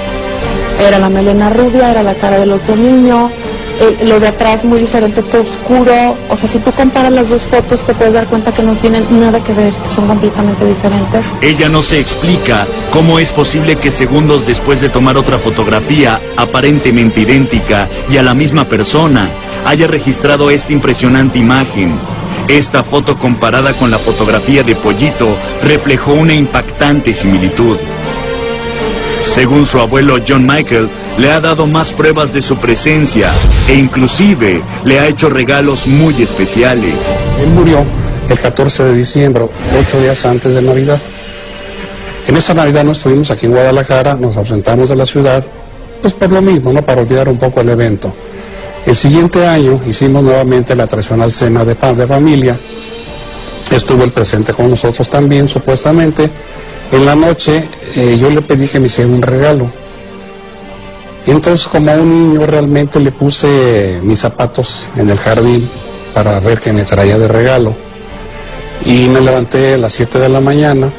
Pues no, sentí una tristeza muy grande en cuanto vi mis zapatos vacíos. Cuando timbre el teléfono de la recámara. Entonces uno de mis hijos dice, no bajes papá, yo bajo. Bajo aquí abajo para contestar. Baja la recámara. Debo hacerte hincapié en una cosa. Yo tendí la cama ese día porque no teníamos personal. Mi esposa subió a hacer el recalentado, yo tiendo la cama, pongo el edredón, coloco las almohadas y me subo. Entonces este, mi hijo dice, pues era fulano de tal que te buscaba, pero que luego te llamaba. Oye papá, dice, me extrañó ese, una flor que tienes allí en la, en la almohada. ¿Quién te la dejó? Había una rosa amarilla, color amarilla pollito, color huevo, muy bonita, sobre la almohada. Empecé a investigar si alguien la había puesto y a decirles que con eso no se jugaba. Para esto nadie, había, nadie, nadie supo más bien lo que yo había pedido. Nadie supo que yo le había dicho al niño que me hiciera un regalo. Entonces alguien me preguntó, dice, bueno, no le pediste nada en especial. Dije, no, no pedí nada. Más sencillamente le dije, un, y me acordé. Dije, sí, fíjate, aunque sea una flor regalada.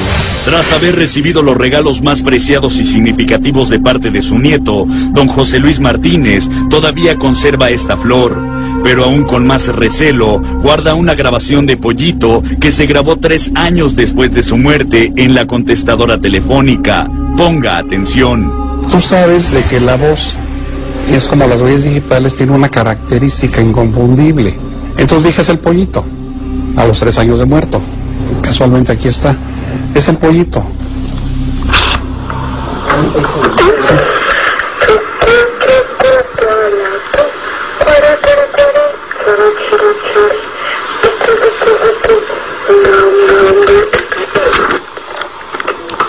El niño era 92 y la grabación me llega el 16 de septiembre del 95.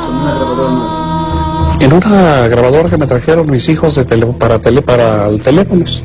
Desconcertado y sin saber con precisión qué es lo que su nieto desde el más allá quería decirle, decidió descifrar por todos los medios el mensaje. Al año de la grabación, teníamos una conferencia con un chamán peruano que nos comenta, dice, van a venir los monjes del Tíbet. Entonces, este, cuando escuchamos la grabación, ellos estábamos en el jardín. Cuando yo le dije al traductor que escuchara la grabación, entonces el maestro volteó, hizo la seña que le, le. Entonces dijo, es tibetano puro. Dije, ¿qué? Es tibetano puro. Bueno, tradúceme lo que te está diciendo. Dice, es un tibetano místico que se habla dentro nada más de los monasterios. No es el tibetano que se habla fuera de los monasterios. Es un tibetano puro místico. ¿Qué decía El mensaje decía, abuelo, abuelo, abuelo, el Dharma del cuerpo del Buda te rodea. Tómalo. Hazlo tuyo. Canta y yo cantaré. Sorprendido por este mensaje que dejó su nieto y consciente de que Pollito sigue aún en esta casa, platicamos con la familia para tratar de establecer comunicación con John Michael. Ellos accedieron. Estamos entre luces de vela, entre agua y entre fotografía de, este pequeño. En esta ocasión, como todas las veces, nos acompañamos de un especialista, Luisa Cárdenas. ¿Qué es lo que vamos a hacer en esta ocasión, Luisa? Vamos a pedirle a su mamá que lo llame y le pida que venga aquí con nosotros John Michael.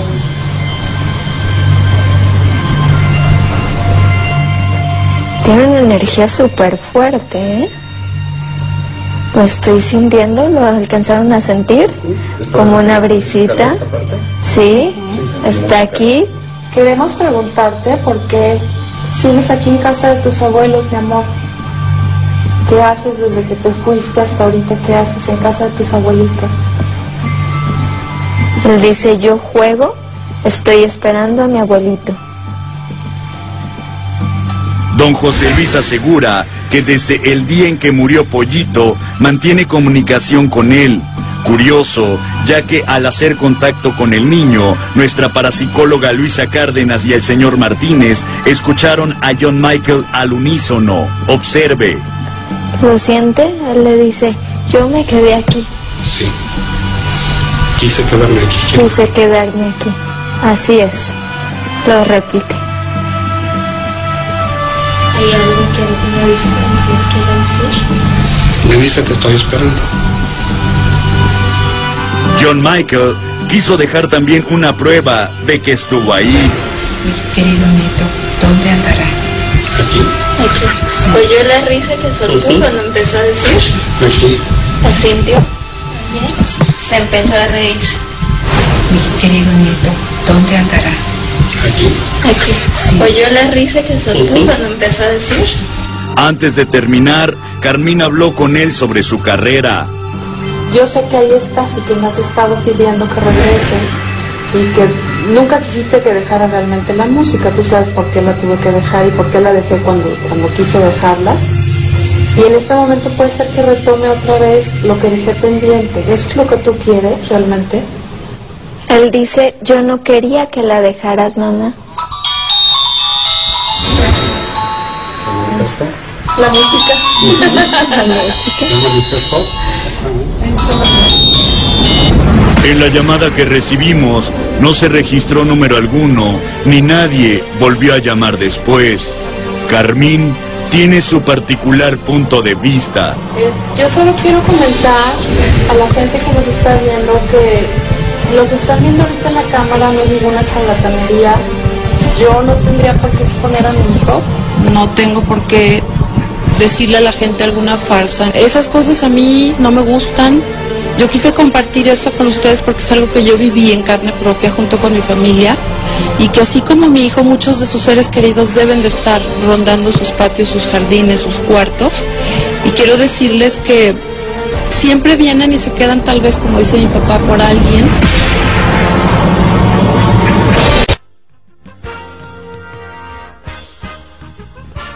Ese fue el caso del famoso pollito. Estaba pendiente hace tiempo acá en Extremos, pero ahora ha estado.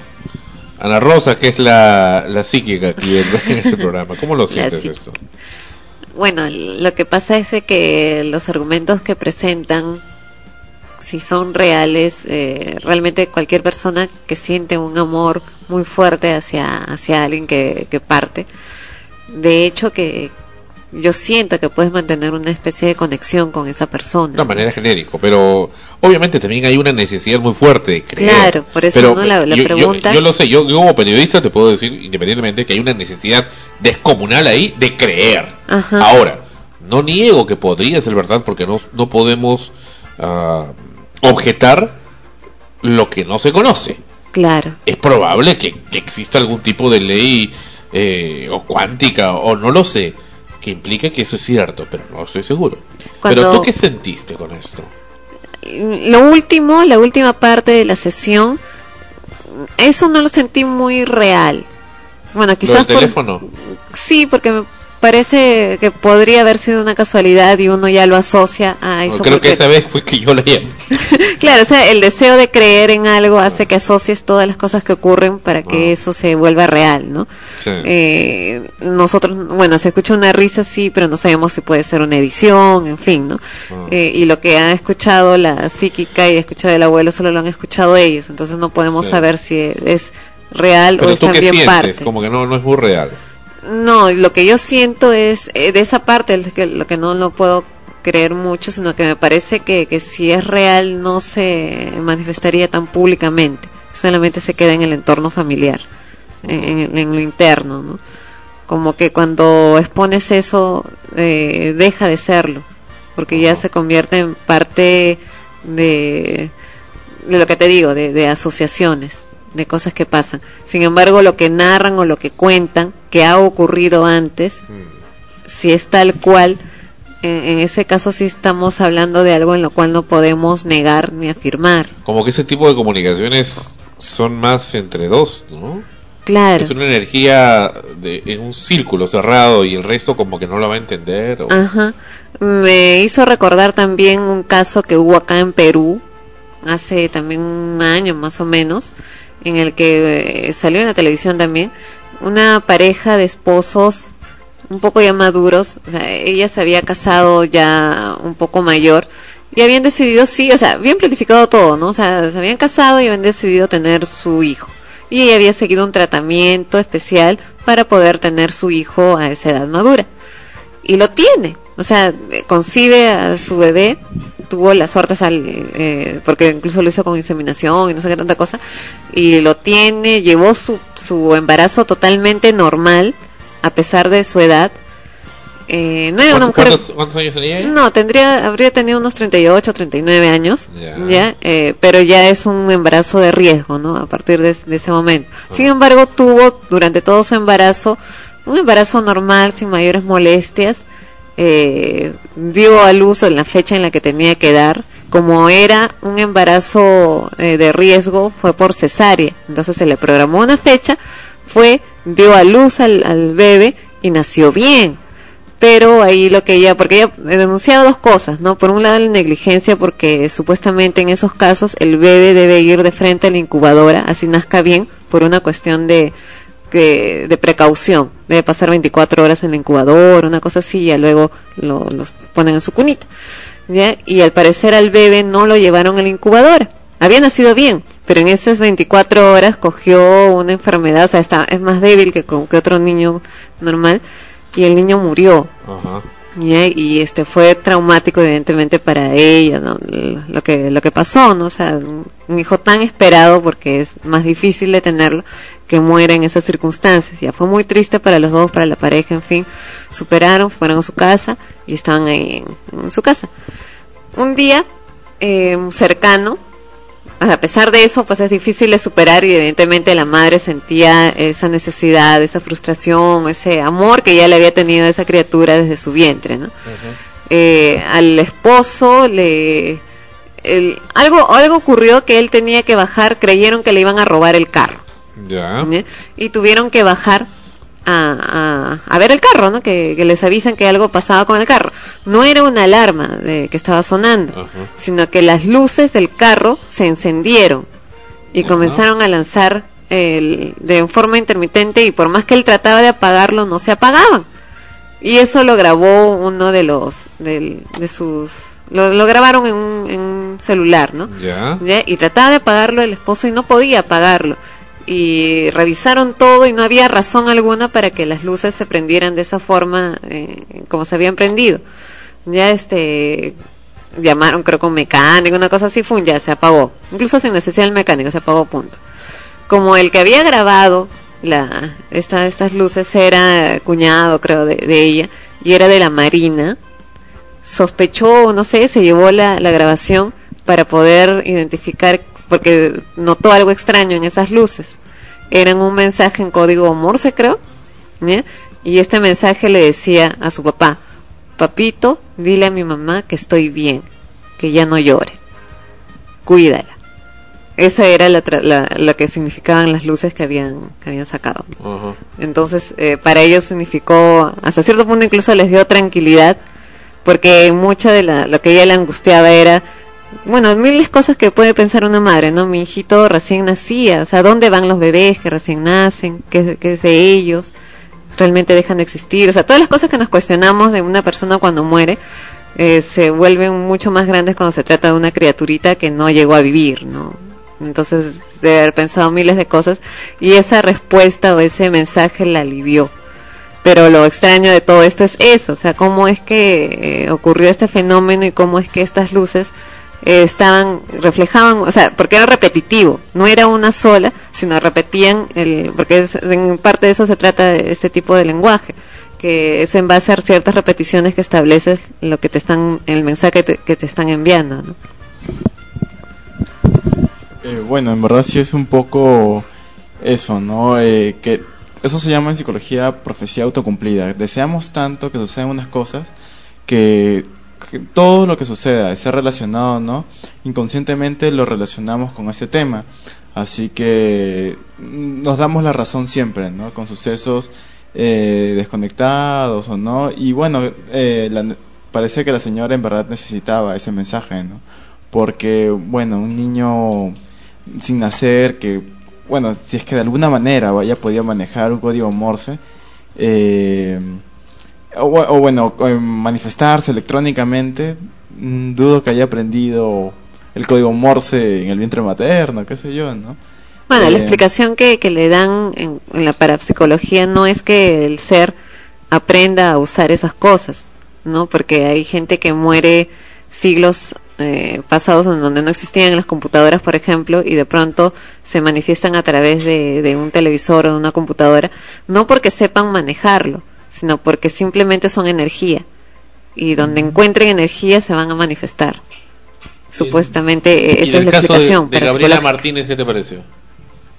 Eh, bueno, mm, bueno, que se- como coincidiendo un poco con Ana Rosa, que salgan los medios y que, bueno, estas manifestaciones hayan sido un poco mm, post-edición, ¿no? Que no sabemos si es que la, de esa risa fue eh, en el momento, si haya sido cosa de la producción. Pero sí la escuchaste, ¿no? Sí, sí, sí, sí. Fue, lo repitieron, creo. Eh, bueno, mm, no- como, como ciencia no puedo estar a- apoyarlo, ¿no? Pero, sin embargo, puede ser, ¿no? Tranquilamente puede ser. Claro, a mí lo que me impactó fue la foto y la grabación. En el caso de la foto, bueno, ves, pues no, imagínate que tomas una foto a alguien y luego cuando ves la foto no es lo que has tomado, sino y ahí no es solamente algo que pudiera parecer, o sea, se ve bien claro el cabello, o sea, Claro. se ve como si hubiera habido otra otra imagen que se ha so- sobrepuesto. Como la foto esa de Gallito Ciego que tomamos el año pasado, ¿recuerdas que salía ahí el, el monje? No, pero eso ya fue, eso ya es una cuestión así de, de interpretación, ¿no? Porque tú veías un monje, veías un, un búho, o sea, de que, de formas, ¿no? Pero acá estamos viendo algo bien claro, se le ven los ojos y el cerquillo. Entonces eso sí te impacta porque de verdad dices, ¿cómo aparece esto? O es Sí. que la mente es tan fuerte que puede generar esos fenómenos. Eh, sí, en verdad, eh, muchas veces eh, ante pérdidas tan intensas, emocionalmente intensas, eh, recurrimos a refugio, ¿no? Para estas cosas que hemos proyectado en los demás, sean personas significativas, eh, no se pierdan del todo. Eh, es por eso que, bueno, que establecemos a veces modos de satisfacernos con sustitutos. Eh, sentir que es- todo ese cariño no se ha ido a la nada. ¿Tú crees que- entonces que la mente humana es tan fuerte que puede dibujar cosas así? La esquizofrenia es un claro ejemplo. No, dibujar. Ah, ¿te refieres a, por ejemplo, en la foto? Claro, que la mente humana lo haya hecho. Bueno, la imagen... ser tan fuerte la mente humana que pueda crear eso. En realidad, no, no conocemos todo el potencial de la mente humana. En verdad, eso es bastante... mm, eh, el conocimiento Me parece más por ahí, son eh. bastante limitados. Más que para psicología, o sea, más que puede, que puede ser un espíritu, que es tanta la necesidad, tanto el dolor, que como dices, no solamente llega a crear una fantasía, sino que lo plasma ahí para satisfacer su propia visión. Eh, Pero en realidad es la misma persona, en realidad la que lo está creando. Sí, bueno, bueno, dudo que la propia voluntad y el deseo llegan a, a manifestarse de una manera tan certera, tan precisa en un rollo de o una, un revelado fotográfico, ¿no? correcto. Claro. Pero sin embargo, tampoco no puedo descartar algo que en verdad está fuera de esa comprensión, ¿no? Claro, ¿no? Porque eso es como, repito, la que a mí me impactó, me impactó también la grabación, porque si se escucha la voz de un niño, eh, ahora que si el lenguaje es tibetia- tibetano y dicen lo que le han dicho los monjes, eso sí, por ejemplo, para mí tendría un poco de duda porque los monjes eso pueden decir lo que quieran, ¿no? Total, él no sabe eh, ese idioma. Pero de que se escuchaba la voz de un niño, se escuchaba la voz de un niño. Y si él reconoce que era su nieto, ahí volvemos al mismo punto. Puede haber sido otro niño y él no asocia a su nieto. Sin embargo, también unido a una serie de acontecimientos, pues ya te genera una, un- una, una idea de que sí lo es. Lo de la flor que aparezca. Esa, por ejemplo, la de la flor, también recuerda en, en algún momento que, que hubo un testimonio de una, de una señora joven que su madre había muerto y era muy apegada a su, a su mamá, ¿no? Y sentía su ausencia y antes de morir le había dicho que cuando ella se fuera, eh, como una forma de saber que todavía existía en algún sitio, le regalara una flor, eh, que se la regalara, que le dejara una flor en... Le habían quedado en algo, no me recuerdo ahorita, en la puerta de mi casa, en una caja, una cosa así, habían quedado, ¿no? Y pasó, bueno, falleció la señora, pasaron los días, meses, y no pasaba nada, ¿no? Y ya, bueno, ya estaba triste todo. Pasó un año y no, no ocurría hasta que un día, justo más o menos, pues por, no sé si fue en su cumpleaños o cerca a su cumpleaños, eh, ella abre la puerta y encuentra una flor. En la misma forma en como había quedado con su madre, ella afirmaba que esa conversación había quedado solo entre las dos como secreto específicamente para eso, para saber con certeza de, de que sí, eh, de que de que eso era real. O sea, el acuerdo era un secreto entre las dos para que no hubiera ninguna otra intervención y saber que eso era real. Eh, ella, la señora, bueno, lloraba de alegría porque decía que eso le respondía algo. Cosas eh, inexplicables siempre han pasado y probablemente eh, nunca lleguemos a descubrir eh, cómo llegan a suceder y su significado real. Sin embargo, en muchos casos eh, estos sucesos satisfacen una sed, un hambre que tenemos por compensar de alguna manera, completar algo que ha quedado inconcluso en nosotros. En el caso que vimos eh, de esta cantante, eh, el hijo le como que se disculpaba y le permitía seguir con su carrera. El caso que comentaste, eh, la madre eh, colmó su incertidumbre acerca de qué pasaba con los niños recién nacidos que fallecían. Y bueno, em, sea como sea, me parece que siempre eh, estamos en la búsqueda de estos em, estímulos, estas em, cosas, esos mm, vestigios que nos dejen seguir con nuestra vida, ¿no? Eh, permitiéndonos de una forma em, pasar a una siguiente etapa, cerrar un momento. En pocas palabras, como una especie de, de autosalvación, de, de no perder la esperanza en, en seguir viviendo y tener eso como consuelo. Claro, una supongo que es algo como un duelo, ¿no? Eh, una, una luz entre tanta confusión, desesperación, sentimientos de vacío, pérdida, ¿no? Claro, porque ya, bueno, eh, comenzar a hablar de, de, de la vida o de la muerte y es una cuestión ah, incluso hasta un poco filosófica, ¿no? Sí. De qué es lo que viene después. Justo recordar algo que había leído hace, hace muy poco de, sobre la filosofía, ¿no? La filosofía medieval todavía, en la época en la cual Dios era el motivo de estudio, en la cual una de, las cosas que decía Aquino era que el- las cosas pueden ser o no, o no, o no pueden ser, pero la necesidad de que sean, esa necesidad hacía pues que, que, que eso fuera Dios, Claro. por ejemplo. ¿no? Entonces como que siempre hay una necesidad de creer.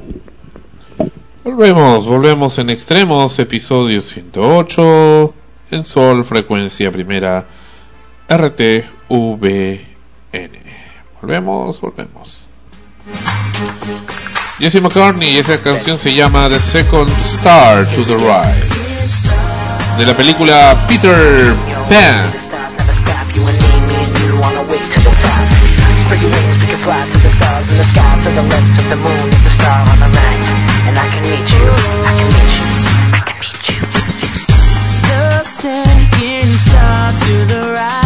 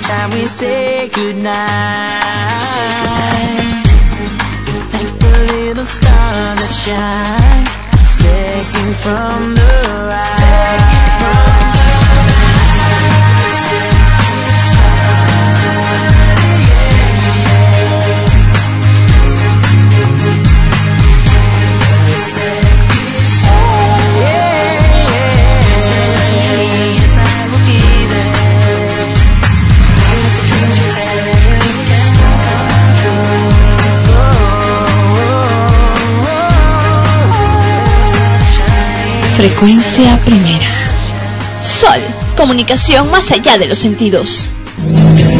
El amanecer de frecuencia primera. La señal de la nueva era.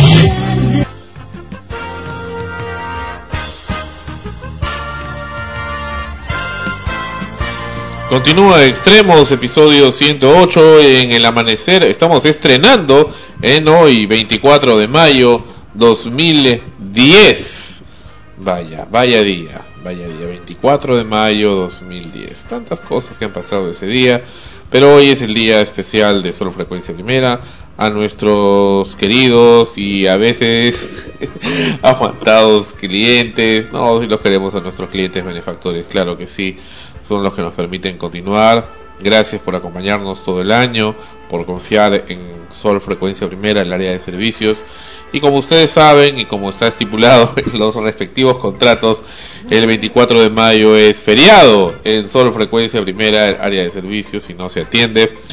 Y es el único día en el año que no atendemos, todos los demás días siempre atendemos con mucho cariño para, para todos ustedes. Pero bueno, continuamos con el programa Extremos, episodio 108. Y hablando de, de cumpleaños, existe toda una esa tradición del cumpleaños. Yo recuerdo mis cumpleaños desde hace mucho tiempo. A veces no entendía lo que era el cumpleaños. Pero sí, sí he tenido fiesta con piñata y todo. Debería tener una fiesta con piñata, ¿no? Una piñata. ¿De quién pondríamos la piñata? Y a ti tienes muchos candidatos para poner piñata. Candidatas. Candidatas. ¿Tú a quién pondrías de piñata? Mm, Mejor, mejor no dice porque puede estar escuchando. Eso sí, eso sí fue fuerte. Eso sí fue fuerte. Ay, ya me has hecho reír. Bueno, bueno, al menos, al menos, y es lo que decía Fonchi, ¿no? La vida es un mar de sufrimientos con islitas de felicidad. Y ves como de pequeñas tonterías a veces uno se ríe. Bueno, el cumpleaños de una persona es el aniversario de su nacimiento. Y por cierto, ¿no? Ayer fue el cumpleaños de don Alan García Pérez. Géminis también. Los Géminis no somos hipócritas ni falsos, eso es una falsedad. Quien diga eso es completamente equivocado, no conoce realmente a un Géminis. Uy, ¿verdad? ¿No? Géminis.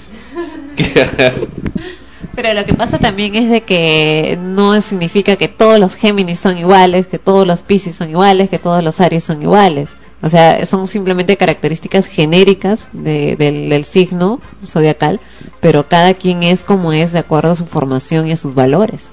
O sea, puedes encontrar un Géminis asesino en, preso en una cárcel y ser un mitómano o un psicópata de, de- en potencia.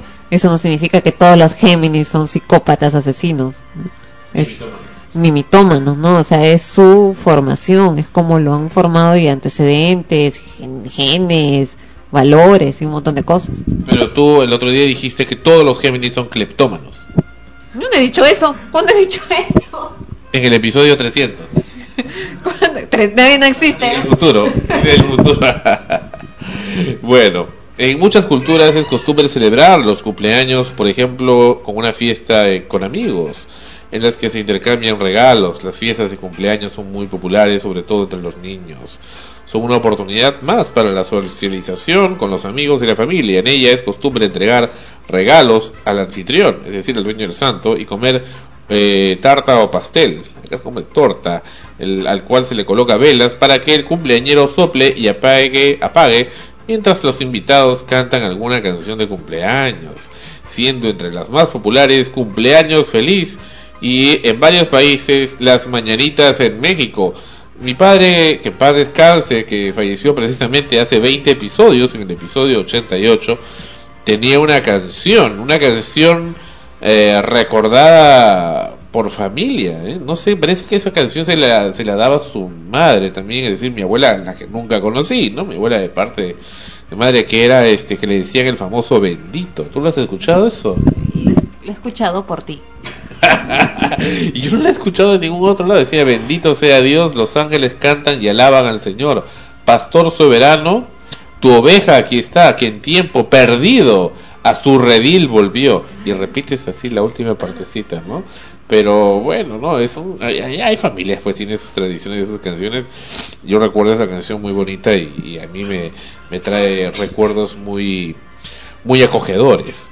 Eh, Juegos y entretenimientos, aparte de la comida y refrigerio, son también parte de los cumpleaños y el evento va comúnmente acompañado con decoraciones y globos. Entre las diversiones pueden encontrarse payasos, magos, el show que hacen la Rosa eh, con eh, Úrsula, Úrsula Rojas. Saludos para mí, para ella, es nuestra amiga de acá de Frecuencia Primera. Juegos inflables, muñecas inflables, la cama elástica donde los niños brincan y do- donde son observados para su seguridad por los adultos, piñatas, juegos con ponle la cola al burro, eso creo que hacen más en México me parece.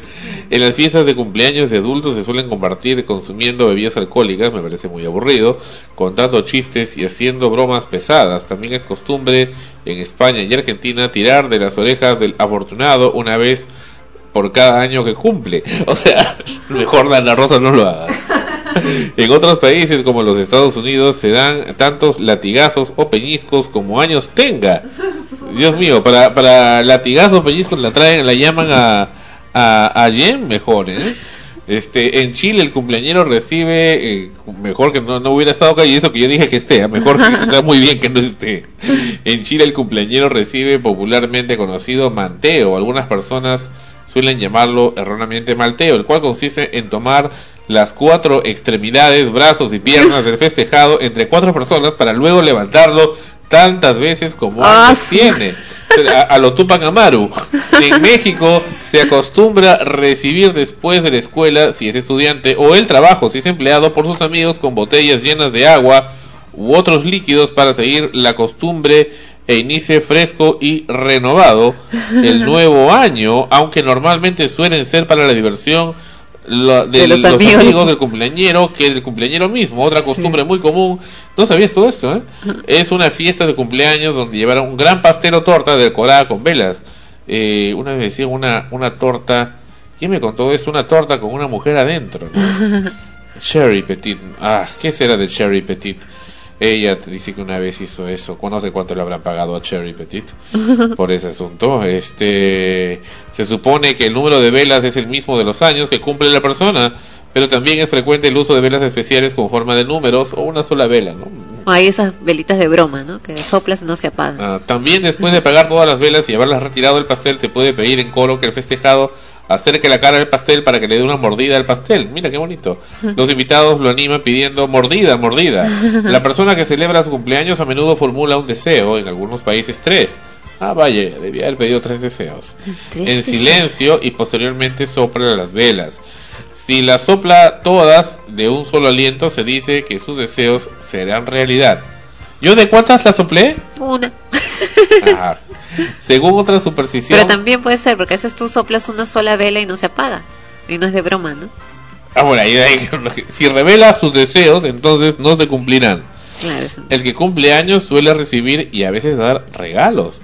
Yo soy de los que da regalos el día de su cumpleaños, aunque me los dejen tirados por ahí. También existe la tradición de hacer una fiesta sorpresa. ¡Ay, qué lindo!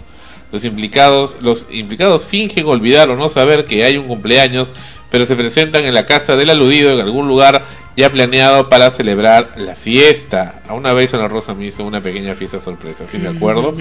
Y este y existe la costumbre de asociar una piedra, este esmeralda, zafiro, etcétera, con el mes del nacimiento. Los signos astrológicos como los zodiacales suelen desprender del cumpleaños de cada uno e incluso de la hora de nacimiento.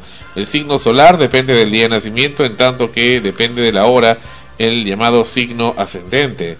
Entre los cumpleaños especiales se encuentran los siguientes.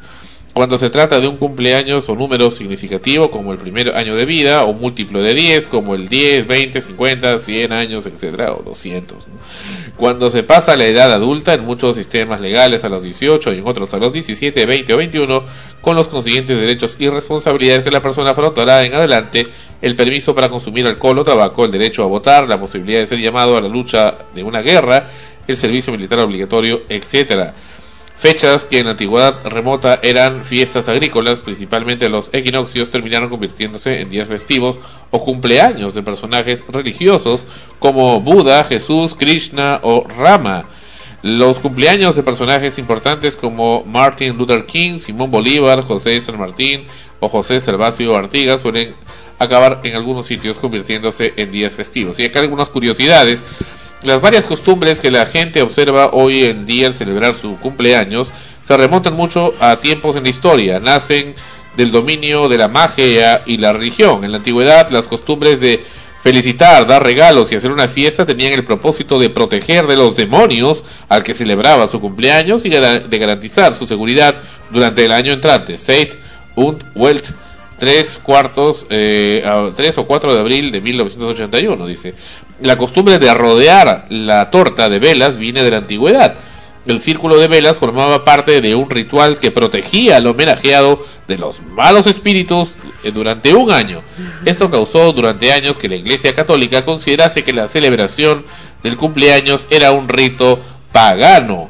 Fue hasta el siglo IV después de Cristo cuando se aceptó con la intención de ganar más adeptos. ¡Qué sinvergüenza! Los griegos creían que toda persona tenía un espíritu protector o daemon que estaba presente el día de, su nacimiento y cuidaba de ellos durante toda su vida. O un ángel, ángel guardián. Ese espíritu tenía una relación mística con el dios en cuyo día de cumpleaños la persona nacía. Los romanos también aceptaban esta idea. La costumbre de los pasteles con velas encendidas comenzó con los griegos que ponían sobre los altares el templo de Artemis pasteles redondos como la luna, hechos con miel, que tenían cirios encendidos. La creencia folclórica es que las velas de cumpleaños están dotadas de magia especial para conceder deseos, de modo que las velas de cumpleaños rinden honra y tributo a la criatura que celebre su cumpleaños y le traen buena suerte. Los saludos de cumpleaños y las felicitaciones son parte intrínseca de esta fiesta. Originalmente la idea estaba arraigada en la magia. Los saludos de cumpleaños tienen para poder, para poder, para bien o para mal, porque en este día uno está más cerca del mundo de los espíritus, dice The Lord of Birthday de Nueva York 1952. Finalmente, algunas personas omiten este acontecimiento debido a razones religiosas como los testigos de Jehová que lo consideran un rito pagano. Los hobbits del Legendarium acostumbran dar regalos en vez de recibirlos. Normalmente estos regalos eran eh, rotados de tanto en tanto, siendo costumbre denominarlos objetos exclusivamente para este fin. ¿Qué les parece? Eh, bueno, de todas maneras, eh, una persona se siente especial el día de su cumpleaños, ¿no? Ya sea porque está acostumbrada a que sea el día donde le dan regalos, le dan felicitaciones, le dan un soporte emocional más ah, cálido que normalmente suelen darse, ¿no? Eh, bueno, es por eso que supongo que la mayoría siente un, un día especial para ellos, ¿no? También me parece interesante que antes había la costumbre de que te daban el nombre del santo que correspondía Ah. eh, al día de, de tu nacimiento, ¿no? Mi abuela le pasó eso y era el día de San José y la llamaron Josefa. Y hasta ahora, a sus 90 años, está lamentándose por eso. Claro, ese sí es bueno, Agapito, por ejemplo. ¿no? que te llamen Agapito porque naciste ese día piña, ¿no? Pero a mí me parece, o sea, estamos viendo las diferentes formas de celebrar el cumpleaños en los diferentes países e incluso en la- con diferentes costumbres o religiones o, o supersticiones también relacionadas con ello. Pero a manera general me parece bonito el celebrar un cumpleaños porque de alguna u otra manera estás celebrando tu existencia en este mundo y estás vivo y, y a pesar de las cosas que, que creo que es un momento incluso para que si has eh, celebras la vida que tienes feliz de, de lo que has conseguido. También celebras el hecho de que si no estás satisfecho con lo que has la- lo que has hecho eh, eh, comiences un propósito para lo que viene Es un momento de reflexión, Claro. recapitular cómo va tu vida hasta ahora. Claro, ¿no? Y La reflexión sobre todo de sentir de que estás, si estás vivo y estás celebrando un cumpleaños más, quiere decir que la vida te da la oportunidad de hacer algo mejor Claro. en, en lo que viene y de sentirte or- orgulloso de, de ser quien eres, ¿no? Esa canción de cumpleaños feliz que nosotros cantamos acá y que nos eh, se dan en varios idiomas. Porque el año, pas- eh, el año pasado pasé mi cumpleaños, eh, intercambio en una universidad afuera, y tuve amigos y también de intercambio, y la misma canción me la cantaron en tres diferentes idiomas, en Ah. alemán, en danés y en portugués, y fue bastante curioso. Este, bonito en verdad, sin embargo, eh, creo que todos comparten eso, ¿no? De que te hacen especial. Es un, un día en que tú puedes ser tú mismo y, y te todo- eso te alegra- permite, además, todo- claro, tu te alegras de, de ser tú, ¿no? Ajá. Claro, ¿no? Porque estás celebrando hoy, un día como hoy, hace X años, nací, y llegué, ¿no? Viví, respiré, y todo lo que, lo que puede venir después. Sin embargo, también eh, para muchos es nostálgico o un momento de un poco de tristeza, porque también eh, generalmente cuando no están muy este eh, contentos con que con, con sus objetivos hasta el momento, ¿no? Y eh, se- es un buen momento para reflexionar eh, sobre lo que están mal y, y bueno, no tomarse tomar la iniciativa de, del cam- de cambio que están necesitando. Ajá. Pero eso sí, celebrar. Son do- dos, dos tiempos en el año donde la gente se pone a veces melancólica. La Navidad y el cumpleaños. Si es que en verdad es, ah, es el cierre de una etapa, ¿no? Hasta ese momento he cumplido tantos años y, y en las navidades también es eso, ¿no? Es un momento que se repite año tras año, eh, a diferencia, por ejemplo, mm, que sí o sí viene, marca el cierre de, una, de un momento y el comienzo de otro. De- se cierran un montón de situaciones, promesas, metas y se abre otra completamente nueva que generalmente también genera un poco de, de ansiedad, ¿no? De qué cosa, qué tan bien hemos hecho, nos medimos a nosotros mismos y se nos presenta un mundo, un mar de posibilidades que obviamente también nos puede resultar amenazante, ¿no? Claro, deduzco por, por lo que mencionas que quizás la, el sentimiento de, de incomodidad o de tristeza frente a un cumpleaños se da básicamente cuando, no tanto por los años que avanzas, o sea, no, no tanto por sentirte más viejo o más joven, eh, sino porque qué es lo que has conseguido a esa edad, si es que realmente tienes lo que querías tener y, y si es que hay algo muy importante para ti que no lo tienes, es ahí cuando te sientes mal, porque sabes que el tiempo pasa y, y quizás no, en pocas palabras, un poco como que lamentas no haber hecho lo que quieres hacer antes. Claro. Hay un comercial, no sé si han visto, de Coca-Cola, que es el, eh, se junta el hombre más anciano del mundo y un recién nacido. Mm, ¿No que visto? sí. Y bueno, eh, hace esas reflexiones, ¿no? De que en la vida hay muchas cosas que, bueno, te dan felicidades muy, muy puntuales, pero sin embargo muchas son pérdidas de tiempo. Y que más bien eh, nos centremos en hacer una vida plena haciendo las cosas que realmente nos, nos colmen, nos, nos llenen. Y, y bueno, esa reflexión creo que es universal, ¿no? Sea como sea que veas eh, los cumpleaños, el pasar de tu vida, todos buscamos al final ser felices, ¿no? Ajá. Así es. ¿Algo que decir? Bueno, sí, sí, me gusta lo que están hablando, pero lo que decía es que también existen una serie de costumbres, ¿no? Tremendas en, en todo el mundo, pero no, la, la, la costumbre de más chiquito es, es una de las que uno siempre recuerda, ¿no? Claro, porque también es la época en la que realmente celebrabas más el cumpleaños de una manera mucho más lúdica. El, Ni, para ta- los ni niños. tanto, ni tanto, porque también te la celebran de grande, ¿no? Como, la, como Sí. una mujer en- dentro de una torta, ¿no? Claro, pero es que ya eso es eh, una costumbre personal. Digo, ¿no? Cuando eres niño, tus padres deciden muchas veces. Sí. Dicen, ay, vamos a celebrarle el cumpleaños. Tiene un año, ni sabe, ¿no? Que le están celebrando el cumpleaños, Sí, pero sí. le hacen la gran fiesta. Con payasos. Monstruojos. Claro, mu- este, muñequitos, tortas, sorpresas, todo, todo lo nuevo que haya o lo que, lo que se imaginen está ahí en la fiesta. y la- el bebé, ¿no? La bebé todavía no, no se da cuenta mucho, observa, pero un poco difícil que lo tiende a recordar, pues, ¿no? O sea, como, como una persona adulta que recuerda mucho más las cosas. Eh, y van pasando los años y recién cuando ya estás, creo que en los 7, 8, al menos ahora, antes todavía los padres seguían eh, imponiendo su voluntad, como que los niños ya un poco comienzan a decidir y dicen si quiero la fiesta o no quiero la fiesta. Ahora a los 8 o 9 años quieren su chicoteca, ¿no? Ya están en la... Chicoteca. Sí, en la chicoteca, ya no hay, no, qué payaso, ya no estoy grande ya. Ya están incluso pensando en, en- en enamoraditos, ¿no? De esa edad. De otro tipo de fiesta. Sí. Como la de toro.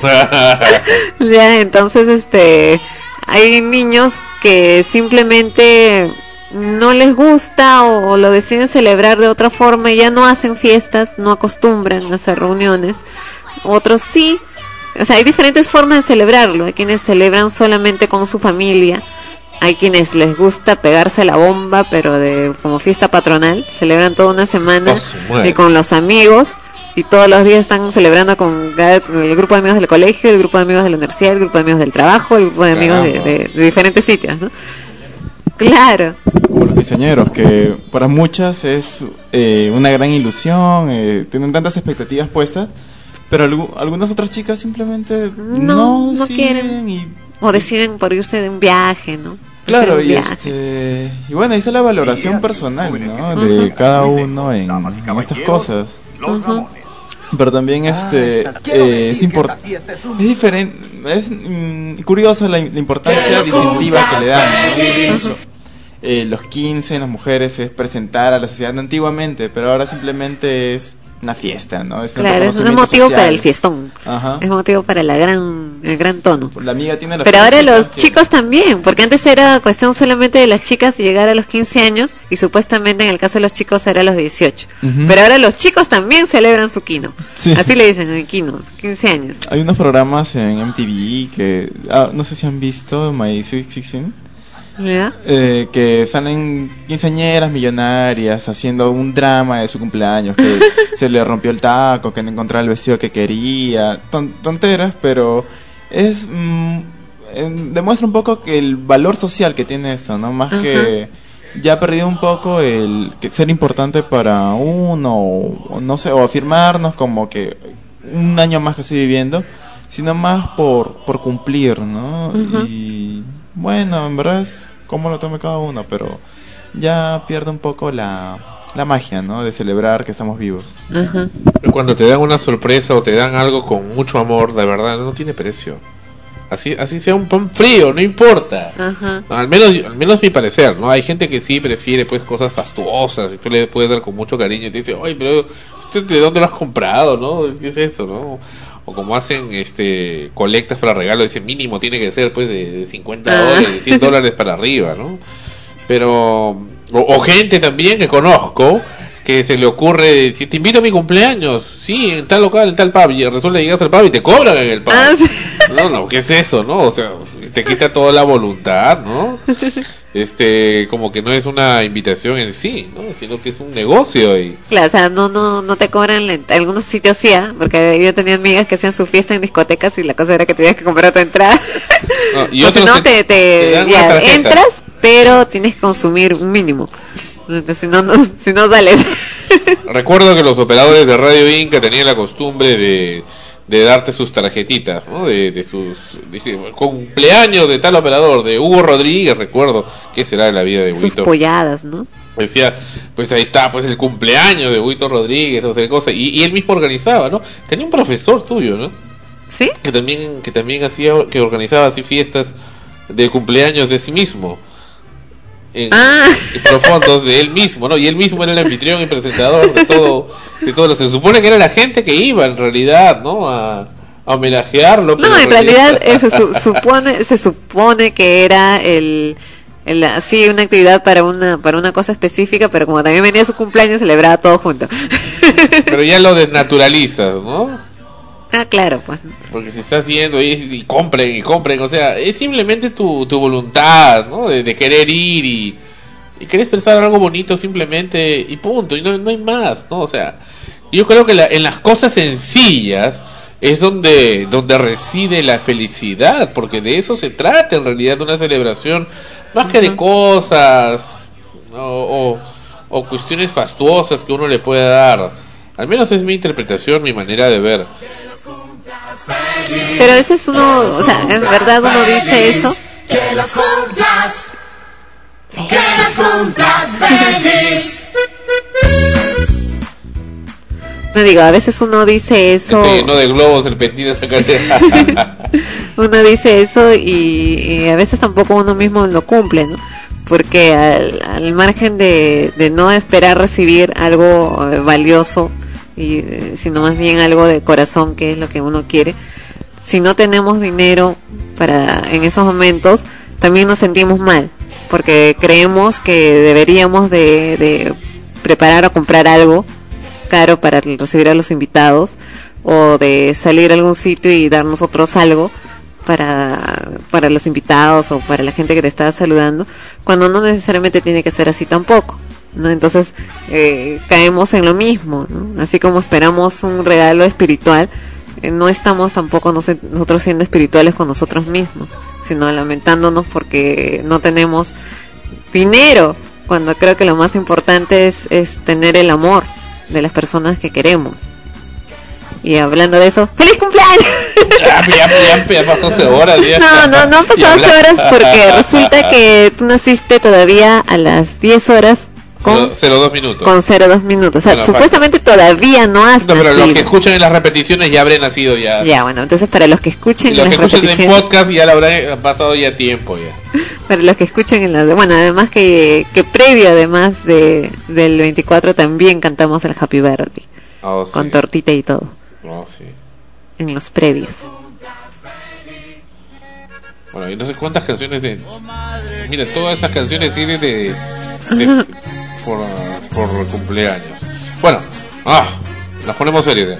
ya. Volvemos con extremos. Esto es... no, esa canción también tiene que ver. Laika, con Mecano. Era rusa y se llamaba Laika. Ella era una perra muy normal. Pasó de ser un corriente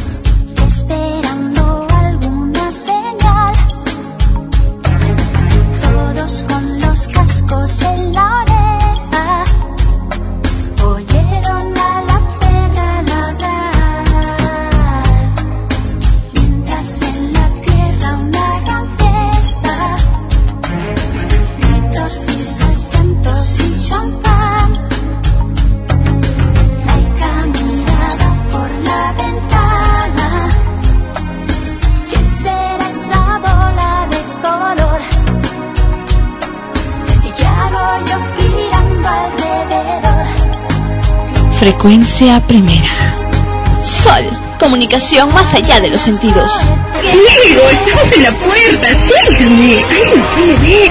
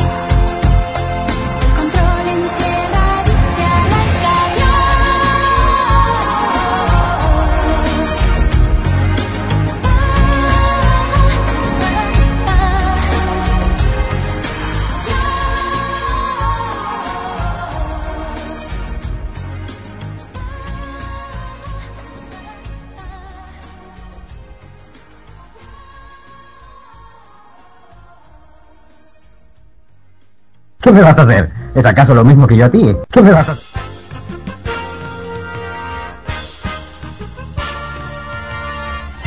En el grupo Mecano la canción se llama Laica y Oscar Carrillo vino luego con una frase de un radioteatro de frecuencia primera del año 1991. Laica. Laica quiere decir en ruso que ladra. Fue un animal vivo en orbitar, el primer animal vivo en orbitar la Tierra. Y eso fue el- el- entre el 2 y 3 de noviembre de 1957, un mes después que el satélite Sputnik 1 fuera puesto en órbita. Al igual que otros animales en el espacio, Laika murió entre 5 y 7 horas después de su lanzamiento, bastante antes de lo planeado.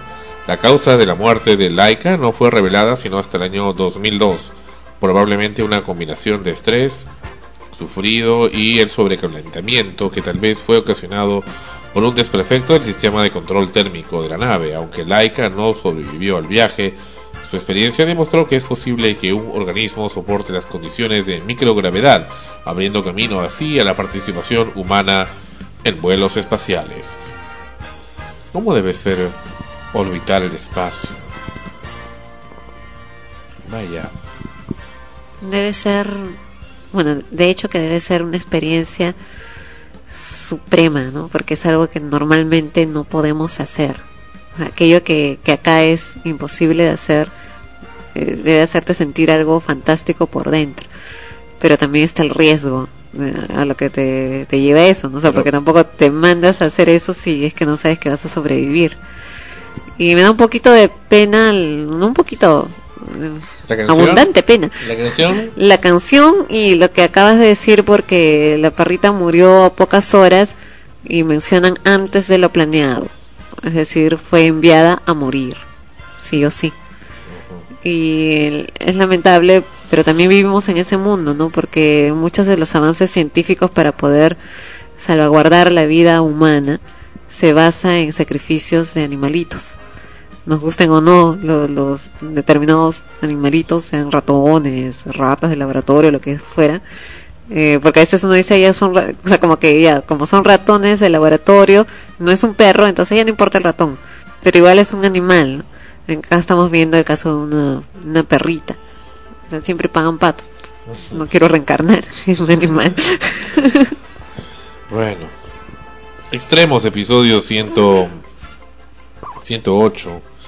Gustavo Cerati, el vocalista de la agrupación, bueno, ex vocalista de la agrupación Soda Stereo, se sigue grave y lucha por su vida en una clínica en Caracas. Realmente la situación del de este cantante bastante recordado. Recuerdo que que en paz descanse Daniel Espinosa Rueda Der gustaba mucho de- del señor Cerati. Y bueno, pelea por su vida en una clínica de Caracas, Venezuela, donde fue ingresado. Indicó que sufrió un accidente cerebrovascular. El mal que aqueja al músico argentino se denomina isquemia cerebral transitoria. El neurocirujano Héctor Gómez Acevedo dijo que consiste en la disminución de las funciones neurológicas, como moverse, hablar, ver, originados por un aporte sanguíneo insuficiente que dura menos de 24 horas, sin, sin embargo a él aún le persiste. Recuerdo que mi padre sufrió de eso, precisamente una isquemia, pero no fue transitoria. Se creyó que iba a ser transitoria. El especialista afiliado al Instituto Nacional de Neurología y Neurocirugía de México explicó que el ataque isquémico que sufre Cerati, como también se le conoce, puede derivar en un infarto cerebral. El 15% de los infartos cerebrales son precedidos por ataques isquémicos, asegura en declaraciones. El infarto cerebral consiste en la muerte de las células cerebrales por la falta de aporte de sangre. Sin embargo, dijo que esos padecimientos son tratables y pues hay medicamentos utilizables que tienden a revertir la formación de coágulos. Cecilia Amenábar, ex esposa del cantante eh, Gustavo Cerati, contó que el músico fuma 40 cigarrillos diarios desde los 18 años y ahora tiene 50. Wow. Bueno, ahí vemos la causa. Pero se ha especulado mucho que, que la causa puede ser el cigarrillo, otros avanzan un poco más hacia otro tipo de, de sustancias que, que puede haber ingerido. Y cualquiera de esos casos puede ser, ¿no? Como también podría no ser ninguno porque lamentablemente ese tipo de, de situaciones con el cerebro básicamente a veces le ocurre a cualquier persona en el momento menos esperado. Sí. Pero de hecho que alguien con un, un hábito como este está mucho más expuesto, expone mucho más su organismo a tener ese tipo de sorpresas nefastas. Aquí la nota. Ella usó mi cabeza como un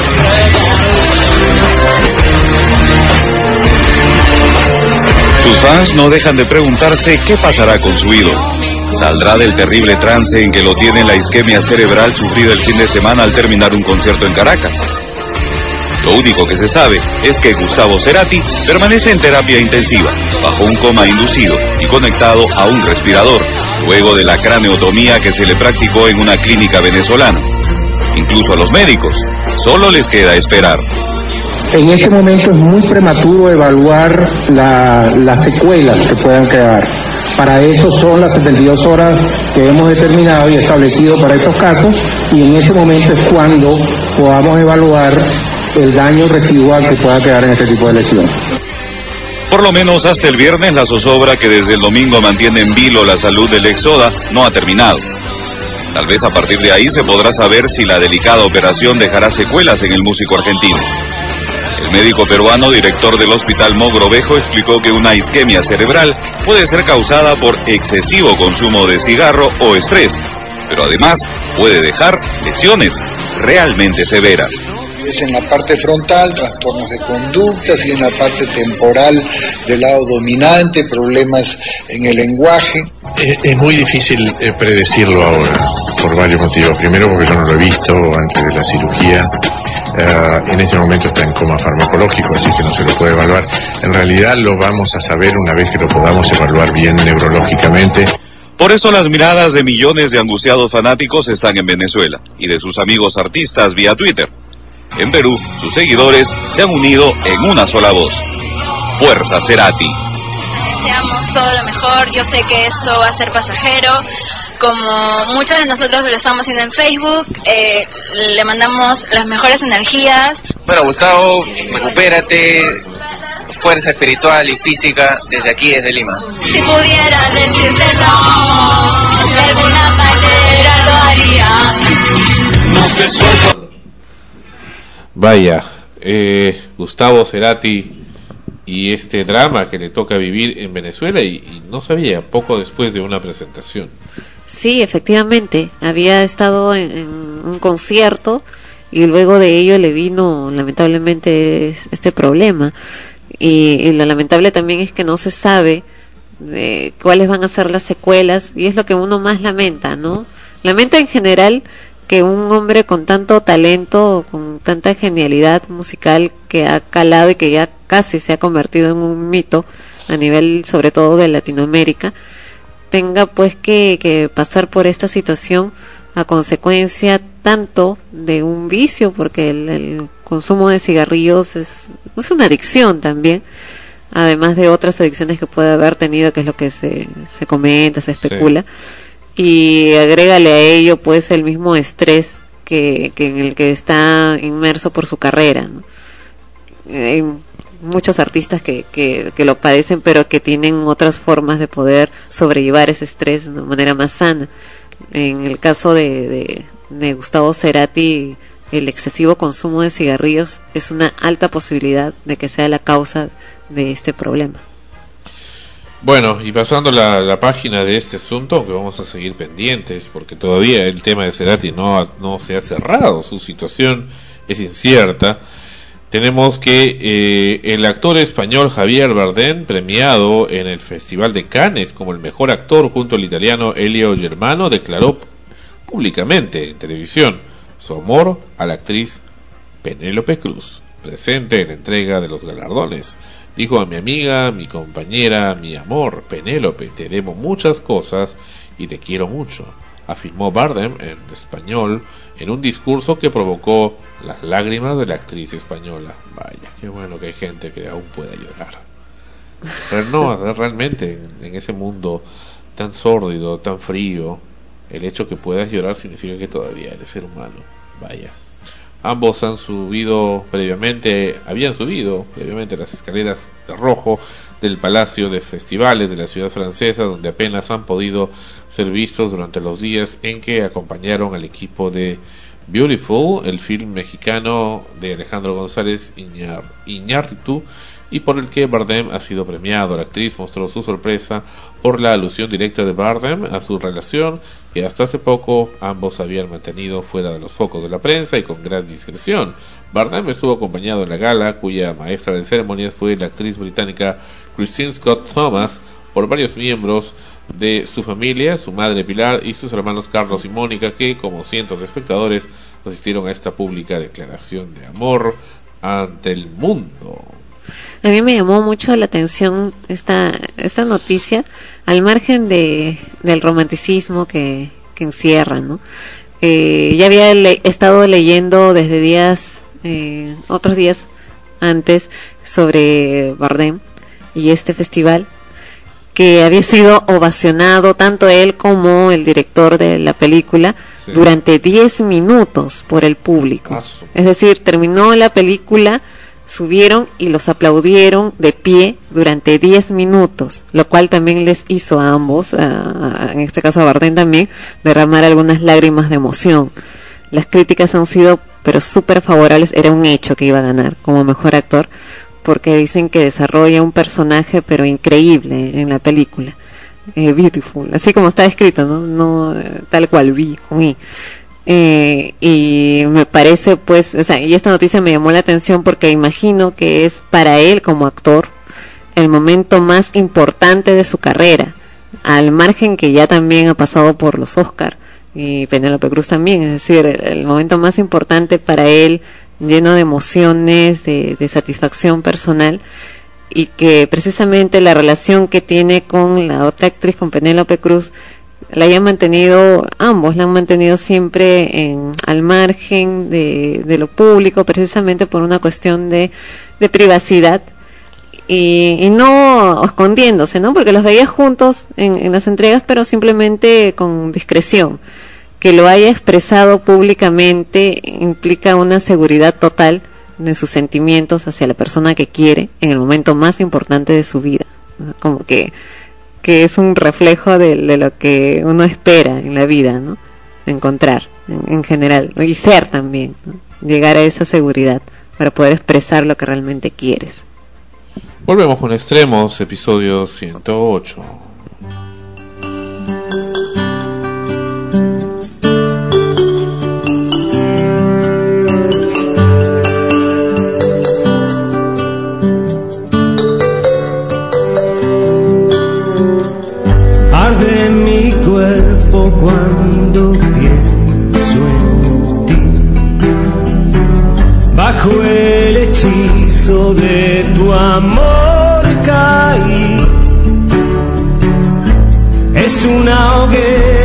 Alimenta mi pasión.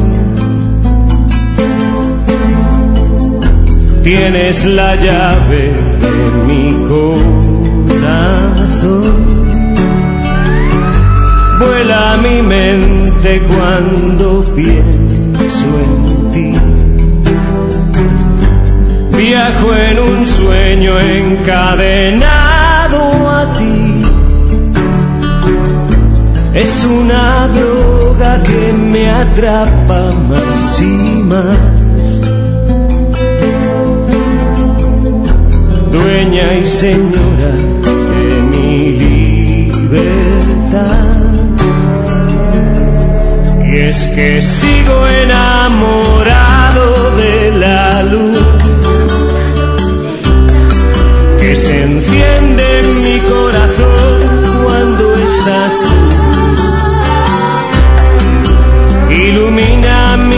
sentidos, da calor a la tristeza.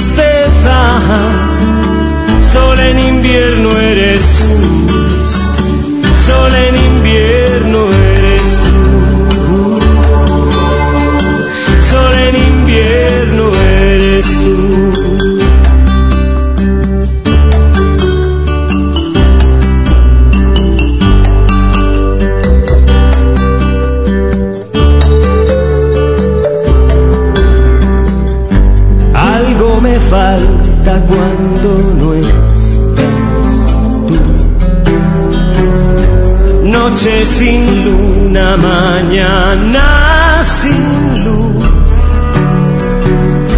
Tu cuerpo es fuente de ternura y seducción. Tienes la clave de mi emoción. Y es que sigo enamorado de la se enciende en mi corazón cuando estás tú. Ilumina mis sentidos, da calor a la tristeza. Sol en invierno eres tú. Sol en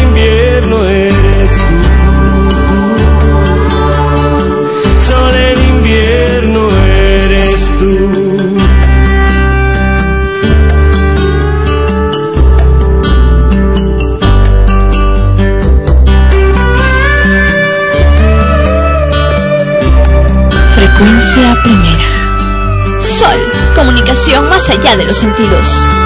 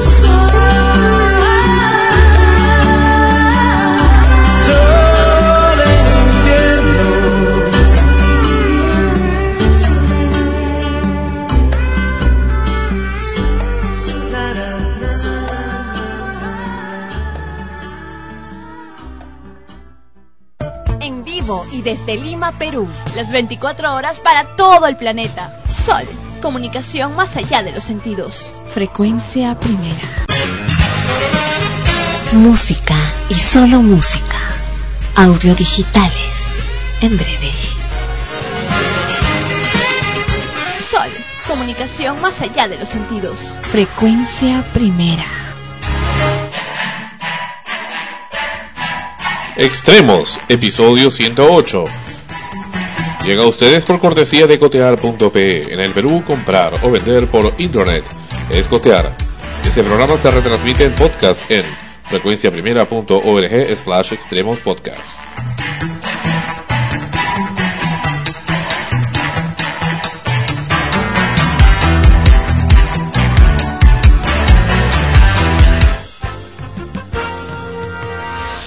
Y se acabó. Estamos llegando a la parte final. Soy medio los Ceratis llegando, dije. Llegando. como Fabiana Íncola. ¿Qué será de Fabiana? Mm. Llegando al final del programa Extremos, episodio de hoy, 24 de mayo 2010. Y la canción que habíamos escuchado antes, la última canción de Extremos, fue precisamente Hilario Camacho y el tema se denomina Sol, Sol en invierno. Ana Rosa con ustedes y sus estrenos, etcétera, etcétera. las obras que están actualmente en temporada.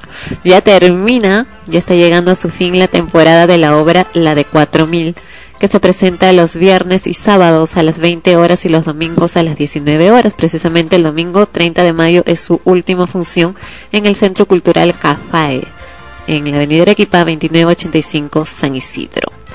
Tenemos también que se siguen presentando extras de Sabina Berman. Ellos están en el Teatro Mario Vargas Llosa de la Biblioteca Nacional del Perú de jueves a domingos a las 20 horas. Agosto también se presenta, esta vez en el Teatro de la Plaza Isil, de jueves a martes a las 20 horas y ojo, los domingos es más tempranito, a las 19 horas. Kilari, Teatro para niños, sábados y domingos a las 16 horas en el Teatro Británico. Comer, obra en tres platos para estómagos hambrientos, de jueves a domingos a las 20 horas en el Teatro de la Alianza Francesa de Miraflores. Hay un nuevo estreno en el Teatro Marzano, es La Sagrada Familia. Se presentan de viernes a lunes a las 20 horas. El enfermo imaginario, también dirigido al público en general, tanto niños como la familia, toda la familia, en el Teatro de la Plaza Isil. Ellos van los sábados y domingos a las 16 horas. Las neurosis sexuales de nuestros padres. Se presenta en el Igna de Miraflores de jueves a domingos a las 20 horas. El musical 2010, éxitos que marcaron historia, se presentan los viernes, sábados y domingos a las 20 horas en el Teatro Segura. Romeo y Julieta, para niños, en el Teatro de la Alianza Francesa, los sábados y domingos a las 16 horas. Esta semana además se estrena El Chico de la Última Fila en el Teatro del Centro Cultural de la, de la Pontificia Universidad Católica del Perú y se presentarán de jueves a lunes a las 20 horas. Y ya son esta semana son las dos últimas funciones de El Rey León en el Teatro Mocha Graña que lo saben el sábado 29 y domingo 30 de mayo a las 16 horas como ven tenemos hartas obras de teatro para ir a ver aquí en Lima, Perú. En cine se estrenó esta semana Los Amantes. Todo empieza en Brooklyn, donde Leonard, un joven con problemas emocionales, vuelve al hogar de su infancia para reponerse tras su última recaída. Mientras trata de recuperarse bajo la atenta mirada de sus preocupados padres, dos mujeres entrarán en su vida. Michelle, una bella y sensual vecina, y la encantadora y sencilla Sandra, hija del nuevo socio de su padre. Y también se ha estrenado esta semana una película de suspenso, de ficción también, o como quieran interpretarlo después de ver la película. Es El Cuarto Contacto. Una investigadora viaja a un pueblo de Alaska donde se suceden inexplicables desapariciones desde hace 40 años. Así es. Las grabaciones de las sesiones de aquellas entrevistas se fundirán con las recreaciones de los sucesos, a fin de acercarse a lo que realmente pasó en aquel pueblo el año 2000. La película contiene extractos de las supuestas grabaciones reales hechas por la doctora Tyler. Y esos son todos los estrenos de esta semana. Se han estrenado dos películas en el cine, pero repito, tenemos hartas obras de teatro para ir a ver. Muy bien. Muchas gracias por habernos acompañado en este episodio 108 de Extremos. Acá está Manuel para despedirse. Muchas gracias por, a todos los escuchas por haberlo. Comentarios finales también. Bueno, en verdad ha sido una experiencia bastante agradable estar acá con, con Ana Rosa y con eh, Sandro. Y bueno, eh, me gustaría también invitarlos a que me den sus comentarios, sus sugerencias o alguna consulta al correo rgm psicología, rgm. Y bueno, es un placer estar cada domingo con ustedes. Sí, es también esperarlos para la siguiente semana en el episodio 109. Episodio. Episodio 109, pero no quiero eh, irme de este episodio sin antes expresarle a Sandro mi más profundo y verdadero sentimiento de deseo. Parecía mi más sentido pésame. de deseo, deseo, punto sumersivo, de que pase de verdad un cumpleaños Siga pasando. sí, pero hasta el último momento del día, que sea un cumpleaños realmente especial para lo positivo, ¿no? Porque a veces uno dice, este día ha sido especial, pero han pasado también cosas no agradables. No, deseo de que realmente todo lo que suceda sea agradable y sea, eh, no sé, una semilla de, de esperanza y de muy buen humor y de mucha, mucha energía Placentera. placentera para todo lo que venga el resto del año y para muchos cumpleaños más. Muchas gracias, Ana Rosa. No, gracias. Y tú también has pasado tu cumpleaños en extremos, ¿eh? Sí, también vísperas, casi igualito, pues, ¿no? Casi igual, casi igual estamos. ¿Y cuándo es el cumpleaños de Manuel a propósito? Fue el viernes pasado. ¡Oh! Feliz cumpleaños. Una Ah, semana después. Entonces, Sandro, en verdad que tengas muy buen año. No solo este día, sino que todo este año sea fructífero y que logres todas las cosas que quieras. Muchas gracias, ¿no? pero me da, me da- me da pena no haberme dado cuenta de que tu cumpleaños es la semana pasada. No te saludé. Ah, tras anteayer. O sea que también eres An- anteayer. Géminis. Eh, claro. Eh, eh, estoy en el límite entre Tauro y Géminis. Ay, qué nervios. Carácter fuerte de los signos. No, bueno. Así es. Gracias, gracias, este chicos, gracias por sus palabras, gracias Ana Rosa, gracias a los que nos escriben también siempre a, a extremos arroba frecuenciaprimera.org y gracias por habernos acompañado 108 episodios en el programa y gracias por estar siempre con nosotros en la radio, escuchándonos, soportando la programación de Frecuencia Primera con sus errores, con sus aciertos, con sus cosas, en fin, pero hacemos lo posible para que sea placentero y que sea agradable en general en el podcast.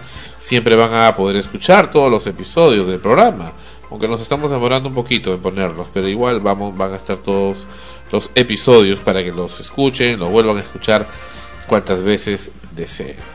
Bueno, eso es todo, se acabó, se acabó el episodio 108 y nos vemos. Gracias, adiós. Extremos, episodio 108. Llegó a ustedes por cortesía de cotear.p. En el Perú, comprar o vender por internet es cotear. Este programa se retransmite en podcast en frecuenciaprimera.org slash extremos podcast. Ha sido una realización del Sol, Frecuencia Primera RTVN, Lima 2010, derechos reservados.